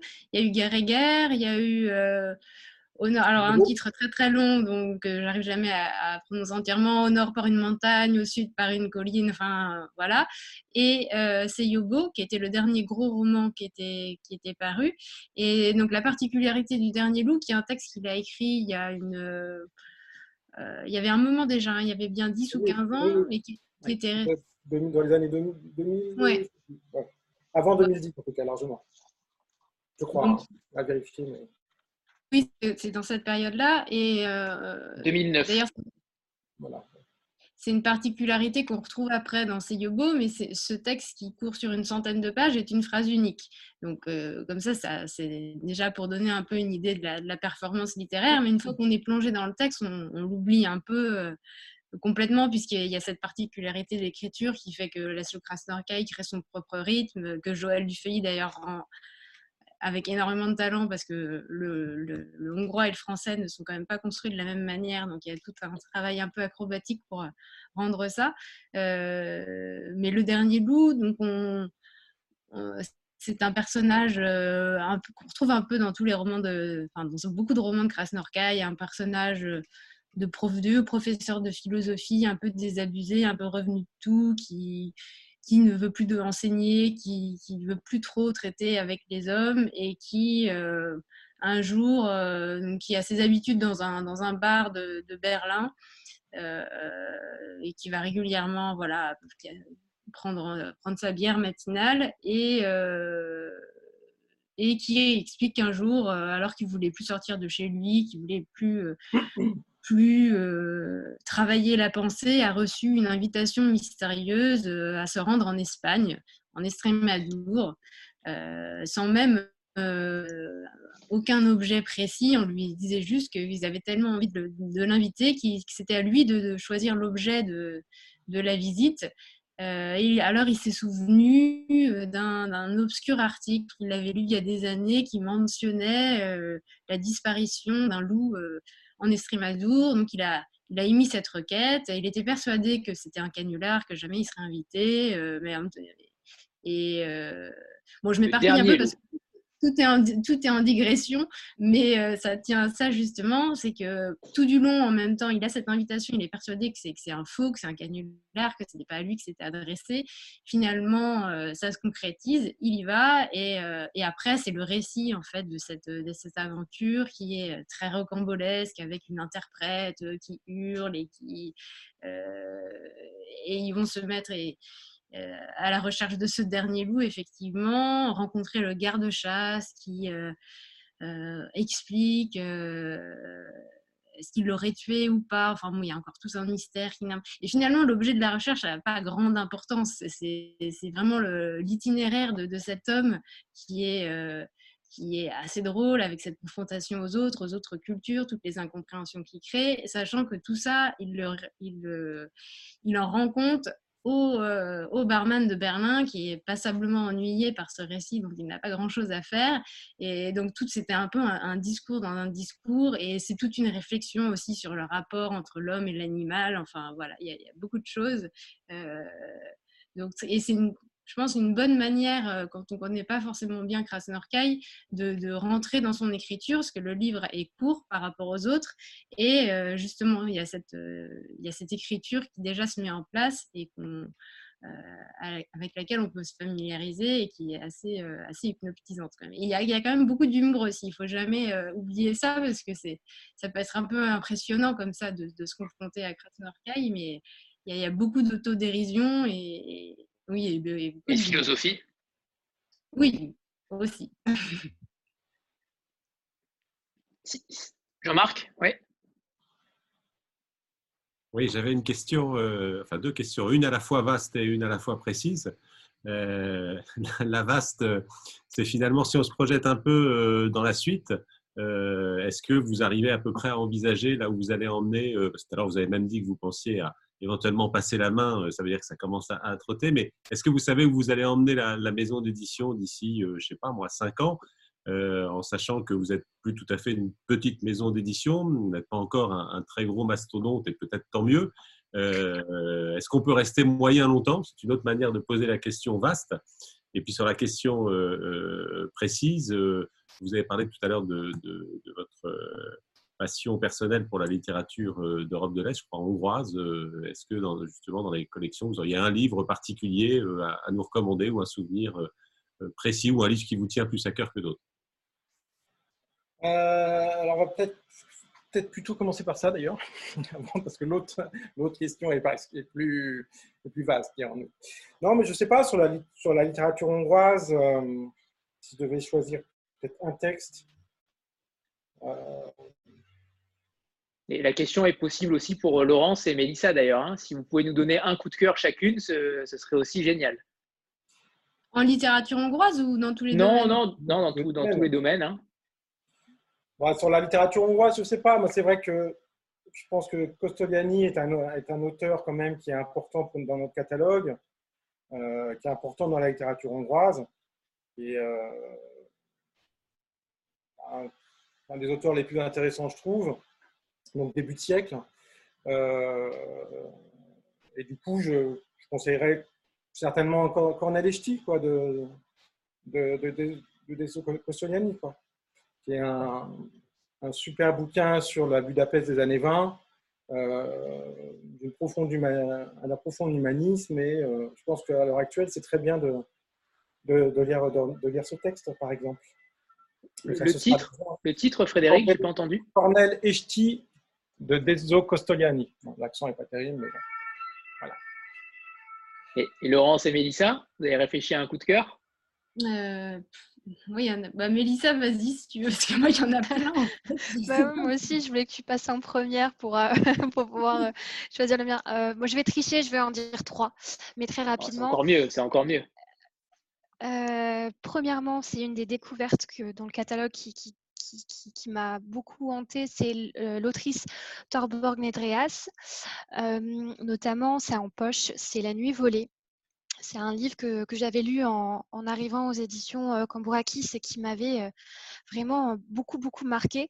C'est euh, donc Thorborg Nedrea, c'est une, autrice communiste, féministe, et ça se sent complètement dans son livre, où elle parle de la condition féminine à travers l'histoire d'un amour passionnel et, impossible entre une jeune femme qui tombe éperdument amoureuse de son professeur euh, bien sûr, le, le, qu'en dira-t-on, la rumeur fait qu'il faut se cacher, euh, qu'elle, est complètement, euh, elle, est, mortifiée parce qu'elle ne sait pas comment gérer ces, ces, émotions-là. et en fait, tout, tout ce récit est raconté bien des années plus tard à un inconnu et elle se livre complètement toute une nuit pour parler de, de, de, cet homme qui l'a, marqué toute sa vie. et il y a vraiment toute une question sur la condition féminine, notamment sur le, sentiment amoureux, sur la maternité. et, c'est vrai que, voilà, enfin, moi personnellement, quand j'ai refermé ce livre-là, je me suis dit, mais on, vient, de loin, nous les femmes, et il y a encore pas mal de choses à avancer, mais c'était vraiment très, très prenant. on arrive vraiment à se mettre à la place de, ces personnages-là. j'ai lu aussi dernièrement, et j'ai un peu honte de l'avouer que c'était si tardif, le, fameux Zorba Alexis Zorba de, de Kazanzaki et qui, est un, qui, est magnifique. C'est un livre qui, est habité par la liberté et quand on le lit, on a l'impression de, voyager, que la vie devient beaucoup plus belle, profonde, légère. Enfin, ça, a été aussi une très très bonne lecture. Et le troisième, j'espère ne pas le voler à Laurence, mmh. euh, c'est euh, c'est pas paru encore. Et euh, c'est c'est un titre qui va paraître à la rentrée littéraire. c'est un titre italien, c'est un premier roman qui a été découvert par Laurence, qui en avait beaucoup parlé. donc, moi, je le lisais. J'ai pas pu le lire en, italien. J'ai attendu le, retour de, la traductrice. pour le moment, le titre provisoire, c'est Je suis la bête. on ne sait pas encore exactement si on va garder ce titre-là ou si on va trouver autre chose. C'est il paraîtra en septembre. C'est un livre, c'est un coup de poing, c'est extrêmement puissant, efficace. Ça nous plonge au cœur de la mafia, dans les pouilles. C'est un, père qui, qui, fait face à, une épreuve. son fils de 15 ans s'est tué, euh, il s'est défenestré euh, sans laisser aucune note, aucune explication. Et ce père, c'est euh, Domenico Verdi qui est à la tête de la mafia de la région. Et donc, bien évidemment, un homme comme ça ne peut pas rester impuissant face à, cette perte et il va essayer de euh, comprendre l'acte de son fils et surtout de le venger. Euh, c'est euh, une narration alternée, on va passer de plusieurs points de vue, enfin on, adopte les points de vue des différents personnages. C'est extrêmement bien fait parce qu'à chaque vraiment changement, on est embarqué dans la vision, dans la psyché de, ces personnages-là. Et c'est une escalade de, choses très très sombres. De, il y a vraiment un, comment dire, une, spirale, une spirale complètement folle qui s'enclenche et on, est, on est complètement happé. Moi, je, je, je lis peu sur, sur sur les ordinateurs, euh, enfin les livres numériques. Euh, ce livre-là n'était pas encore imprimé et je l'ai lu en l'espace d'une soirée. Et c'était euh, vraiment incroyable. C'est le genre de livre qu'après on, a envie de se passer et échanger le plus possible avec les gens pour essayer de comprendre ce qu'ils ont ressenti, ce qu'ils ont ressenti, ce qu'ils ont vécu, ce qu'ils ont vu dans l'histoire. Et donc ça, c'est à apparaître bientôt et c'était aussi une, grosse expérience de lecture. On peut dire que Mélissa nous a très bien vendu le livre. Je ne vois pas qui ne va pas l'acheter là. Je, là, ah, je, c'est pas possible.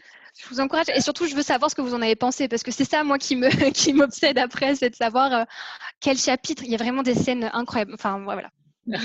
je, laisse Laurence encore un petit peu réfléchir. Il y a François qui avait une question mais son micro ne marche pas. Il voulait savoir. Ah, excusez-moi juste d'abord parce que si, il y avait Jean-Marc qui avait passé une autre, qui avait une partie de question sur laquelle j'ai pas répondu. Donc ah. soit on se la garde pour après. Il n'y a aucun problème. C'est juste pour ne pas oublier Jean-Marc que je dis ça. Allez, tu as raison, tu as raison. Alors, on y va, euh, Frédéric, vas-y. Ah, du coup, j'y vais maintenant, ok. Allez. Euh, donc, Jean-Marc. Euh, alors, effectivement, j'ai peut-être évoqué le fait de passer la main, mais je dis surtout que, ça arriverait un jour, certainement, malheureusement, mais pas tout de suite quand même. Mais au-delà de ça, pour revenir sur la question de l'évolution de Cambourakis à moyenne longue échéance, avec euh, ce que vous évoquiez, à savoir, euh, effectivement, maintenant, on, est, on, est, on vient tout juste, on va dire, d'être une maison moyenne, parce qu'en gros, on passe à moyen au-delà de, sans rentrer dans les chiffres, hein, mais de 1 million de chiffre d'affaires, ce que nous venions de faire l'année dernière. mais donc, avant, nous étions encore quand même dans la petite édition. Là, effectivement, on flirte entre la petite et la moyenne édition. Bref. Bon, cette question-là, elle est un peu, je dirais, d'actualité aussi, euh, c'est vrai que c'est assez compliqué, là, sincèrement, à l'heure actuelle, de réfléchir sereinement et sérieusement à, à 5 ans, euh, parce que, euh, en toute sincérité, on je ne sais même pas comment ce sera dans 6 mois. il est très difficile d'évaluer l'impact de, ce sacré coronavirus. là, très clairement, les librairies sont, ont été fermés reprennent. Euh, le réaménagement de programme qu'on a évoqué à un moment donné fait que de toute façon, en gros, on va avoir quasiment un chiffre d'affaires euh, de zéro sur avril, mai, juin, juillet. Euh, donc, bon, heureusement, en fait, la, maison avait fait une assez belle année 2019, sans que ce soit délirant, mais ça, ça va nous permettre au moins, de, je dirais, de, de gérer l'immédiateté de la problématique, euh, en l'occurrence, on va, la trésorerie, on va dire. Hein. Euh, donc ça, à courte échéance, c'est ce qui nous permet là, à l'heure actuelle, de, de, pouvoir euh, tenir, travailler correctement, de pouvoir appréhender, je dirais, les mois qui viennent avec un peu de sérénité. Mais sincèrement, si ça repart pas bien dès août. Je ne sais pas du tout, du tout, du tout comment ça va se passer, dans quel état on sera dans un an, ou quoi que ce soit. Quoi. Donc, donc, du coup, c'est vrai que j'ai évoqué pas mal de choses sur des envies que j'avais à un moment donné de, non pas de partir donc, mais plutôt de, d'amener comme ça d'autres personnes, d'autres expériences qui pourraient me faire euh, du coup évoluer comme Oakis aussi. Euh, mais c'est vrai que là, du coup, c'est quand même plus compliqué euh, de, réfléchir à un, futur à 2-3 ans, parce que j'ose espérer que Camboakis tiendra, mais rien n'est sûr. Quoi. Donc, confiance L'année prochaine, heureusement, c'est un bon concours de circonstances. C'est les 15 ans de la maison d'édition. Et ce sera comme ça vraiment l'occasion aussi de, euh, euh, de, travailler, puisque, et de travailler notamment ce qui peut permettre de passer tout ça, à savoir le fond, euh, beaucoup. et c'est assez amusant finalement qu'on termine le confinement par une discussion tous ensemble, où on réévoque comme ça aussi l'histoire et le fond de la maison. ce sera beaucoup ce fond qui, vont, qui va nous permettre de tenir et d'avancer je pense. Euh, et les 15 ans seront parfaits pour, euh, pour ça. Les 15 ans vont, nous permettre de revenir là-dessus, de rediscuter, euh, comme nous faisons maintenant. Et, ça, ça, ça va être primordial. Mais donc oui, à longue échéance, c'est encore plus compliqué, puisque là, d'autres questions se posent, beaucoup plus vastes encore. Mais non, mais je rigole. Mais du coup, là, c'est vrai que euh, à, courte échéance, c'est assez complexe d'envisager le, futur. Je, pense et j'espère qu'on va, va passer 2021 et qu'ensuite on pourra recommencer à travailler et que tout ce que j'ai expliqué sur ma volonté de, de, développement, mais pas de développement financier, c'est pas ça la question, euh, mais plutôt de développement d'expérience, de développement de domaine, ça fait partie de l'ADN du, du, projet de toute façon. J'ai toujours voulu faire des choses différentes, s'enrichir d'expériences diverses. Et je, je veux qu'il y ait ça encore dans le futur, ça c'est clair. Mais il faudra, faudra en avoir les moyens. Et, euh, j'espère que, le, que, finalement le coronavirus ne fait pas repartir 6-8 ans en arrière. C'est juste ça. Quoi. Voilà. Désolé hein, pour l'autre question. C'est parfait, c'est parfait. Je l'ai encore, je encore en tête. Bon, voilà. Euh, François, qui, qui, son micro est coupé, donc euh, je pose la question à sa place, qui est belge et qui habite en Belgique forcément, demande si euh, vous êtes présent dans ce pays ou, très peu. Mélissa, tu veux répondre ou je réponds comme tu veux? Comme tu veux, comme tu veux toi. On peut, tu peux compléter si tu veux. Euh, alors, au niveau de la Belgique et de la Suisse, euh, les, la commercialisation est assez. Euh, on est diffusé par Actes Sud, donc les livres sont euh, disponibles euh, et on essaye de faire des tournées, notamment à Bruxelles. C'est notamment des, libraires qui nous soutiennent beaucoup, ceux dont je parlais plus tôt. On a vraiment de, super bons contacts avec les libraires belges. Donc oui, les livres y sont. ensuite. Est-ce que vous étiez à la foire du livre de Bruxelles? Alors non, mais certains de nos auteurs, euh, enfin une illustratrice, euh, y était sur le stand d'Actes Sud, mais c'est vrai que c'est toujours la même question, dans le sens où pour y aller, il faut avoir le temps et, euh, on n'avait pas jusqu'à présent l'occasion de pouvoir nous y rendre, mais je pense que c'est quelque chose qu'on aura l'occasion de, creuser pour les prochaines années. Mais en tout cas, voilà, parfois nos auteurs y participent sur le stand d'Actes Sud, mais nous-mêmes, on n'y est pas, non.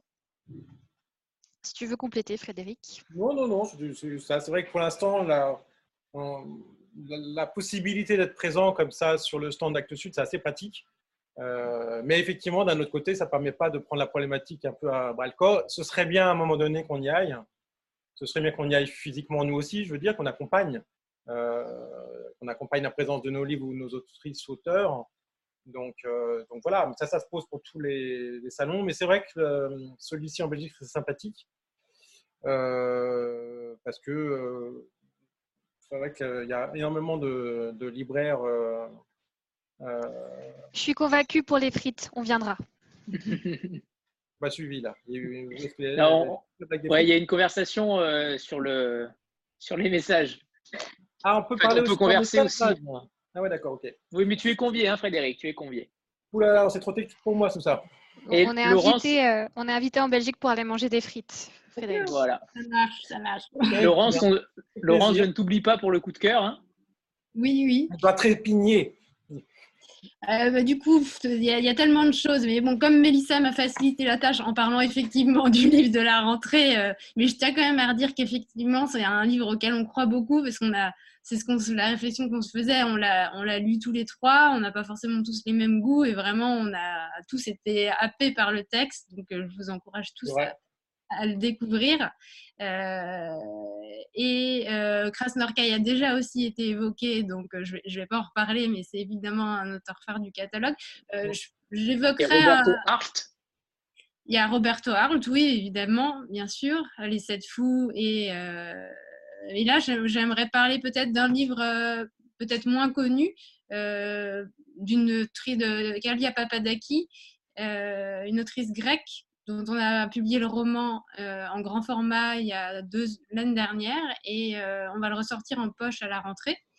Euh, c'est une euh, autrice qui est par ailleurs scénariste, donc elle a vraiment un sens de la, de la narration, de la construction de l'histoire. Et hum, donc elle est grecque, mais le roman n'est pas aussi grec que certains autres qu'on peut avoir au catalogue. C'est vraiment l'histoire de la- de l'immigration grecque aux États-Unis sur euh, trois générations. Euh, depuis l'arrivée du grand-père euh, en bateau euh, à Camden, euh, plein d'espoir au début, enfin, au début du XXe siècle, avec la, volonté de travailler à l'usine et peu à peu de s'élever, de faire fortune et de, de construire sa famille. Euh, tout ce qui est très bien rendu sur, c'est vraiment la, la, la relation avec toutes les autres communautés immigrées, la solidarité qui se crée les uns entre les autres, avec les Italiens, une forme d'entraide. Il y a aussi effectivement plein de petits trafics qui se mettent en place. Et puis à la génération suivante, les industries euh, qui faisaient Flores euh, quittent euh, la région pour aller au Mexique ou ou à l'ouest des, États-Unis. Donc comment petit à petit les, les espoirs disparaissent et, euh, et ça jusqu'à la troisième génération où, euh, le rapport au pays d'origine est beaucoup plus lointain. Euh, mais il y a toujours une certaine nostalgie qui est cultivée.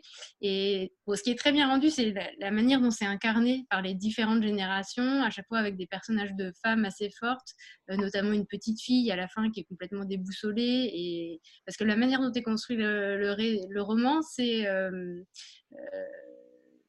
il y a des flashbacks réguliers en fait. Toutes les périodes sont intriquées et on voit bien. C'est une bonne manière de rendre justement le rapport euh, à la Grèce qui s'éloigne euh, petit à petit, mais qui reste présent pour chaque génération. Mais voilà, c'est- surtout très vivant, très très incarné euh, et avec toujours une forme de mélancolie, mais une force de vie surtout de ces, différents personnages, comment ils rebondissent à chaque fois, comment ils s'accrochent, et euh, euh, malgré la misère, et voilà. Donc un récit assez universel finalement aussi. Tu, tu peux redonner le nom j'ai- ça s'appelle Sillage au pluriel de Kalia Papadaki. D'accord. Et c'est vraiment une écrivaine à, à suivre, et euh, il y a vraiment une dimension. Comment? Oui, vas-y. Je disais, il y a vraiment une dimension saga familiale, quoi, qui est vraiment euh, captivante et, tr- et très cinéma- cinématographique. Et il sort, fin, il sort en poche fin août, en fait. Il ressort Voilà. en poche fin août.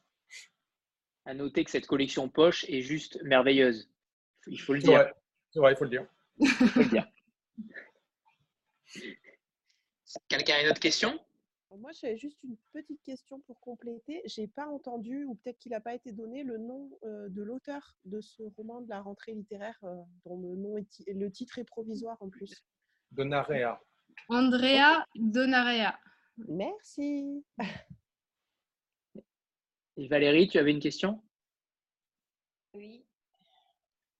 Mais du coup, je l'ai perdu en écrivant. Parce que, effectivement, euh, Béa, c'était aussi la, la, la, la question de Béa était, était intéressante euh, parce que euh, c'est- je me la posais également. Euh, non, si j'ai retrouvé. Euh, par rapport au livre numérique, comment est-ce que vous vous positionnez, Frédéric? Ne me positionne pas. C'est ça. par cette, par cette fin, si du coup forcément euh, c'est un positionnement, mais non, j'ai jamais, c'est ce que je disais tout à l'heure. J'ai et là du coup le coronavirus peut, euh, nous inciter à avancer sur cette question, mais ça m'intéresse pas en fait du tout. j'ai jamais réussi à, euh, à m'intéresser à cette dimension technologique. Euh, je tiens, pour moi, je suis un éditeur de livres papier, donc euh, je tiens à ça, euh, un peu trop certainement, un peu bêtement, je veux dire, mais c'est pas, j'ai pas le temps en fait. J'ai pas le temps de me poser toutes ces questions, de savoir comment bien le faire aussi, du coup. et vu que ça ne passionne pas, que ça m'intéresse pas, que j'y crois pas aussi, c'est ça, j'y crois pas trop comme support.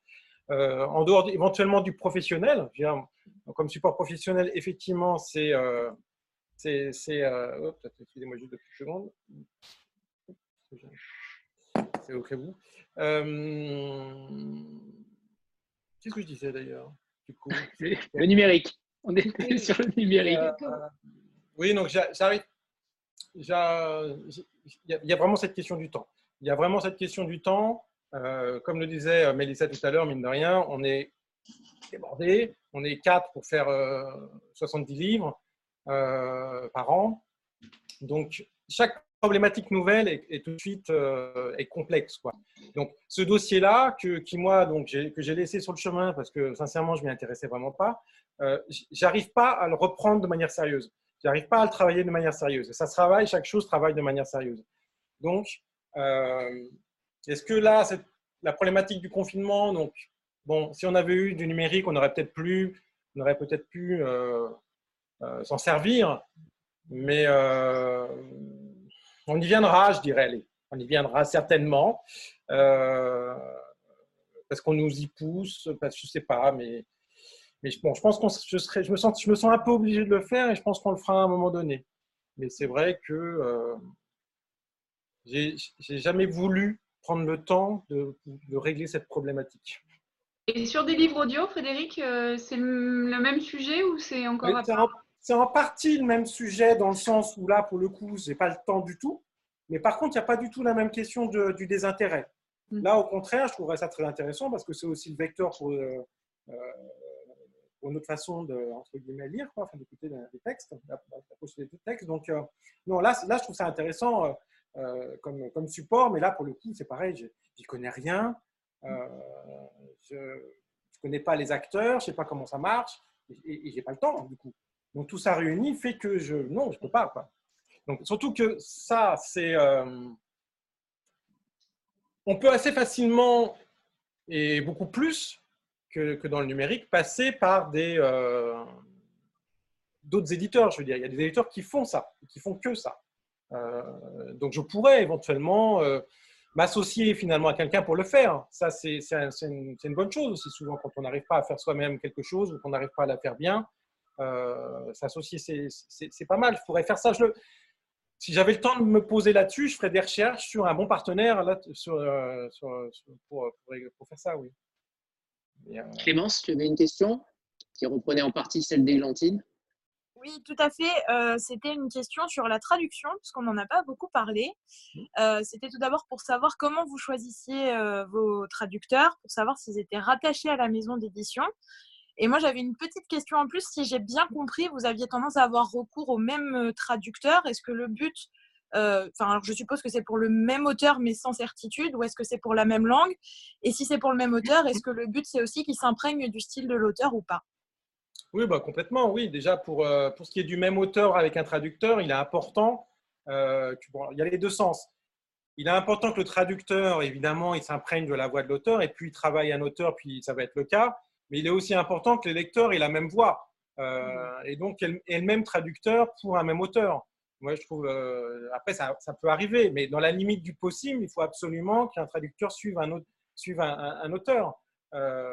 sinon, on se retrouve avec finalement un même auteur qui est donc inaccessible dans la langue et qui va se retrouver avec 5-6 voix, puisque mine de rien, un traducteur ne travaille pas de la même manière qu'un autre. Donc c'est pour ça, c'est pour les deux aspects. Quoi. Et c'est presque surtout pour, euh, l'aspect principal vis-à-vis du lecteur. Quoi. Donc euh, qu'il puisse être face à une même voix. C'est pour ça que par exemple, quand on fait Bezos en norvégien, on fait retraduire, on fait retraduire complètement par le même traducteur, voilà, pour que, que la voix soit la même. Donc, pour cet aspect-là, la question, voilà. Pour ce qui est de les, traducteurs, euh, c'est toujours un peu des deux, dans le sens où on va les chercher, ils viennent vers nous.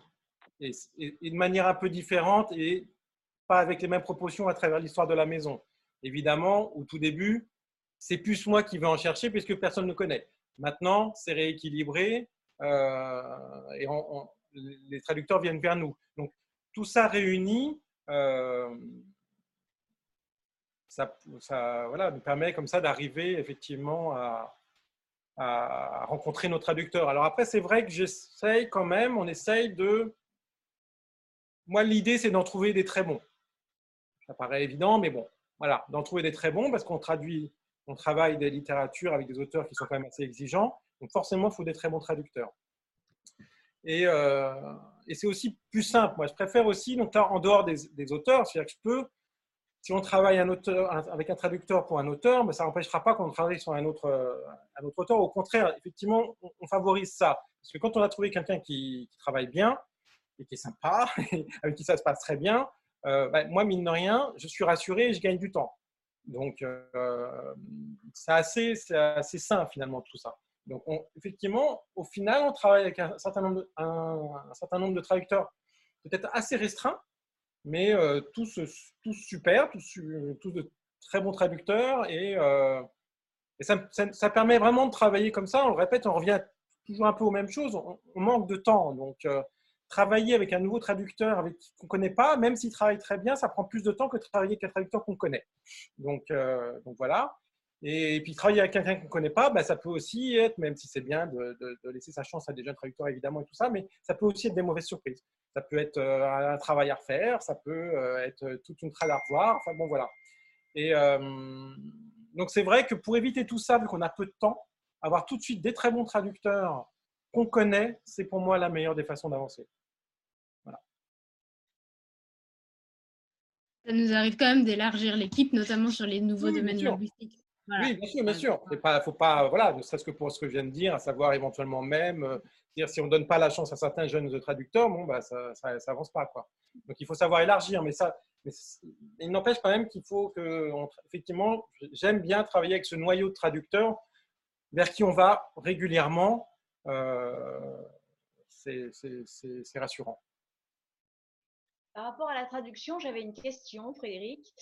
Euh, est-ce que euh, ces traducteurs avec qui vous avez l'habitude de finalement de, travailler, avec lesquels ils s'installent finalement une, hypersensibilité par rapport à un auteur, euh, est-ce qu'ils arrivent à vous convaincre de certains changements, de certaines coupes, d'une façon un peu différente d'envisager l'œuvre par rapport à la langue et dans laquelle elle a été écrite? Est-ce que ça arrive bon, Déjà, d'une manière générale, on, enfin, euh, c'est pas que nous, hein. les traducteurs à l'heure actuelle, les éditeurs à l'heure actuelle ne font plus de coupe.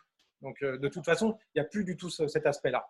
Donc, euh, de toute façon, on, retransmet l'intégralité, l'intégrité totale du texte. Par contre, évidemment, nous, et ça je pense comme beaucoup, et j'espère en tout cas, on est totalement à l'écoute de, tout ce que dit le traducteur et on n'est pas là, je ne suis pas là pour, pour leur dire le texte doit être comme ça ou comme ça. Ils sont totalement libres de faire euh, au mieux. La qualité prime et, l'écoute évidemment aussi. Sinon, ce que je viens de dire de toute façon avant ne fonctionnera pas. Si on n'arrive pas à installer un travail en commun qui soit respectueux dans les deux sens, ça ne peut pas fonctionner. Donc, euh, on est totalement à l'écoute de, ce qu'ils disent. On euh, n'impose rien. mais par contre, effectivement, pour la coupe, ça, ça n'existe plus. On ne travaille plus comme ça. Merci. J'ai une, autre question concernant aussi la, question de la langue et de la traduction. Vous lisez vous-même dans combien de langues et quand c'est un livre qui vous arrive dans une langue que vous ne maîtrisez pas, est-ce que vous lisez une autre traduction en français ou est-ce que vous lisez, vous lisez une traduction en anglais? Enfin, voilà, comment est-ce que vous fonctionnez éventuellement dans ces situations-là? Bon, déjà, personnellement, je lis que l'anglais, et encore en plus très mal. Mais bon, voilà. Euh, Laurence, euh, toi, tu lis l'anglais et l'italien. Donc, ça pose un petit peu déjà ce qu'on peut nous euh, aborder totalement. et effectivement, de toute façon, ça c'est une, question fondamentale de la, de, l'édition, c'est du coup, à partir du moment où tu ne maîtrises pas les autres langues, est-ce que tu te lances, est-ce que tu, est-ce que tu traduis, est-ce que tu publies autre chose? Donc moi j'ai décidé que oui, même si je ne les ai pas les langues. Et là encore, ça, ça rejoint ce qu'on a dit, c'est le travail, c'est la confiance avec les traducteurs.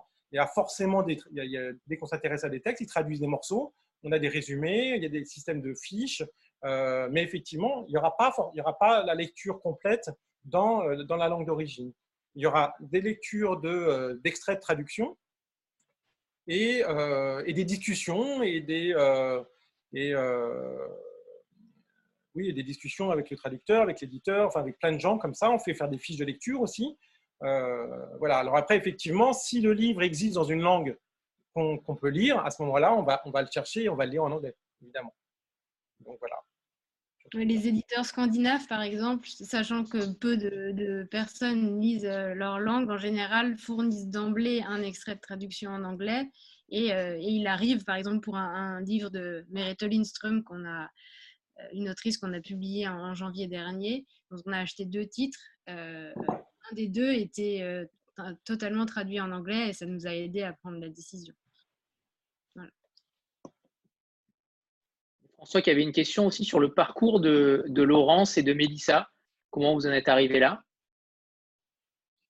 Alors moi, j'ai fait des études euh, assez généralistes, enfin un bac littéraire, après des études générales, Sciences Po, j'ai fait des études spécialisées en édition, des stages, des stages. J'ai travaillé pendant dix ans aux éditions Bourgois, qui était une maison d'édition euh, déjà spécialisée en littérature étrangère. Et voilà, à un moment, j'ai voulu changer la possibilité de travailler chez Combouraki s'est présentée et très bien tombée. voilà. Moi, de mon côté, euh, j'ai fait pareil, bac littéraire, mais je me suis tout de suite orientée vers la communication. Euh, et j'ai fait plusieurs stages, mais plutôt en relation presse. J'ai travaillé pour les éditions Flammarion, un peu Hachette. et ça fait deux ans maintenant que j'ai rejoint Cambourakis avec un, poste beaucoup plus complet parce qu'il y a relations presse, relations libraires, les salons, les réseaux sociaux, enfin tout ce qu'on disait au, départ, et la possibilité de travailler plusieurs domaines, là où par exemple chez Flammarion, je m'occupais que des sciences humaines. Donc un poste beaucoup plus complet, beaucoup plus varié, beaucoup plus intéressant. Et je dis pas ça parce qu'il y a Frédéric Cambourakis qui, écoute. et voilà. Et du coup, ça fait ouais. Mm, et, Christophe, le graphiste, ça fait aussi deux ans. On arrive à peu près en même temps, donc ça fait maintenant deux ans que l'équipe est au complet sous ce format-là. Et ça se passe bien. Si, quelqu'un a une autre question avant que je fasse la, capture d'écran, la fameuse? C'est bon, alors, alors mettez-vous sur vos meilleurs profils, je fais une petite capture d'écran. Voilà, toutes les filles se recoiffent, évidemment. oui, non, euh, toi et moi, euh, Frédéric, on n'a pas besoin de se recoiffer. Et non.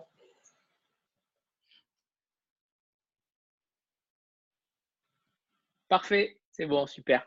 Alors, si, quelqu'un a une autre question ou, c'est bon? Ok. Bon, alors déjà, merci euh, Frédéric, merci Mélissa, merci euh, Laurence. merci, à vous. Hein. C'était un plaisir et, avec grand plaisir aussi pour vous revoir euh, pour les, prochaines sorties de romans. Si, si, vous voulez, si vous voulez revenir, ce sera avec un immense plaisir. Ou pour les 15 ans, ça c'est évident qu'on sera ravis également de vous avoir pour les, pour les prochains 15 ans. Ce sera avec, plaisir. Et François, la prochaine fois avec des frites. Ah oui. avec grand plaisir. Alors, merci beaucoup à vous et, euh, Frédéric euh, et Mélissa et Laurence. Je vous enverrai la vidéo pour, euh, pour, que, pour que vous la revisionnez avec le sourire, évidemment. merci. Merci beaucoup. Merci beaucoup. Bonne soirée à tout le monde. Bon week-end.